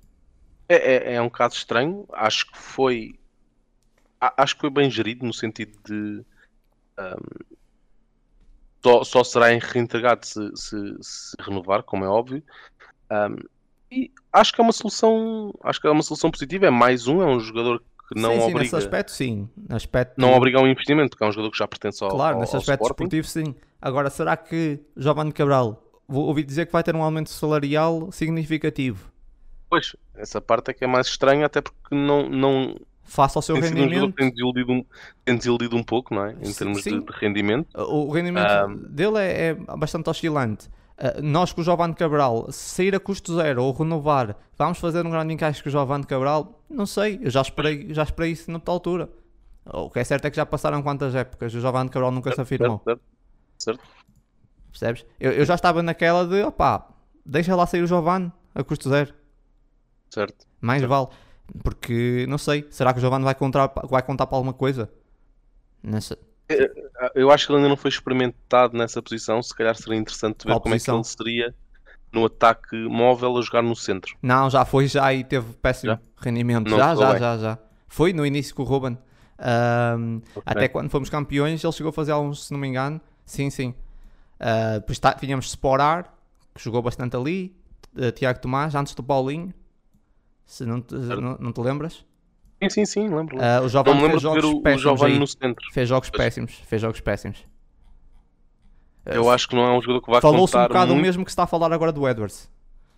Certo, é, é, um jogador, lá está, que, como nós falámos aqui várias vezes, uh, tende a aparecer em jogos grandes, por assim dizer, uh, mas que é sempre muito irregular. Ele vai do 8 ao 80, muitas vezes até dentro do mesmo jogo, vai do 8 ao 80. Um, é, Portanto, e é mais a vida do banco também. Sim, também, também. Epá, que dentro disso até acaba por ser positivo. Nós precisamos de um jogador que mexa mesmo a vida do banco. A questão é se realmente vale a pena. Olhando para. Se, se metermos na balança o rendimento dele desportivo que pode dar ao longo do somatório da época, a espaços, se calhar vai dar rendimento, vai, vai, vai conseguir mostrar em 5, 6 jogos a entrar. Depois noutros vai ser titular e vai ser tipo mais ou menos metendo isso tudo, somando isso, olhando para um aumento salarial, para mais um contrato, vale a pena? Não sei, não sei. Sinceramente, parece-me estranho. Parece pá, precisávamos de encher e olha, manda vir o Giovanni de volta. É, exato, exatamente. Não é? Já saiu um, olha, Giovanni, podes voltar. Saiu o Tabata, saiu o Mateus Nunes, já agora. Sair, sair eh, mais, sair o pote, se calhar vem o Slimani também. uh, pá, não sei. Tipo, estranho, estranho essa reintegração, não é? Não é como se fosse um jogador que de repente tivesse feito um, uma época brutal na Lazio, não fez? Ele fez quatro jogos na Lazio. Teve um, marcou Pois, um gol. Não, não um- correu muito bem, não. Sim, não, não teve.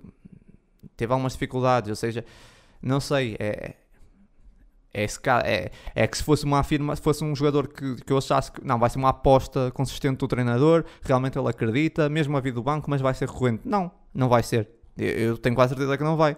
Não vai, não vai, não. Não vai. E, e- e até porque é a conversa dos avançados. Outro dia estava a ouvir podcasts antigos de Leão de Sofá e eu e percebi que os a conversa dos avançados no Sporting já vem para aí há dois anos. Ah, já se fala dos avançados já há muito tempo. Está sempre a falar que o Sporting não tem avançados, não é de agora. Ahm, e Sim, nós é- olhamos para o é Sporting. já há muito tempo. Diz? É já há muito tempo. Sim, já há muito tempo. Veio, tínhamos o base Dost. Só rapidamente, tínhamos o base Dost. O base Dost de repente deixou de marcar com o Kaiser. Depois vem o Luís Filipe. O Luís Filipe já não serve. Depois vem Sporar. Sporar é, era ótimo. Afinal já não é. Ou seja, já, já vem de muito tempo de- dos não temos avançados. Mas eu olho e nós temos algumas opções na frente. Temos Nuno Santos, temos Pedro Gonçalves, temos Trincão, temos Edwards, temos o Paulinho, temos o Rochinha, eh, o Rodrigo Ribeiro, depois temos os jovens, temos o Rodrigo Ribeiro, temos o Chermiti. Ok. O, o, Isaac, o Fatal Isaac, a mim parece-me ainda algumas opções. Nem contei, exclui o Jovan. Exclui o Jovan. Agora mais Jovan. A, a mim parece-me algumas opções, sendo que são três. Se- Sendo que normalmente jogam três na frente. Não sei. Não sei. Sinceramente. É, é para é para fazer número. Se- para fazer o número, se calhar um médio. Se é para fazer número, um médio. Exato, exato. médio nós só temos 6, sendo que só dois deles ah, é que são ah, séniores, né, digamos assim. Os outros dois têm ah, 17, 18 e 19 anos e um deles tem 23 está lesionado, que só volta provavelmente para o ano. Pá, Yeah. acho que é mais preocupante os médios. Se o Giovanni É quiser é passar para é médio, bastante. ótimo. Giovanni a médio, Giovanni a 8.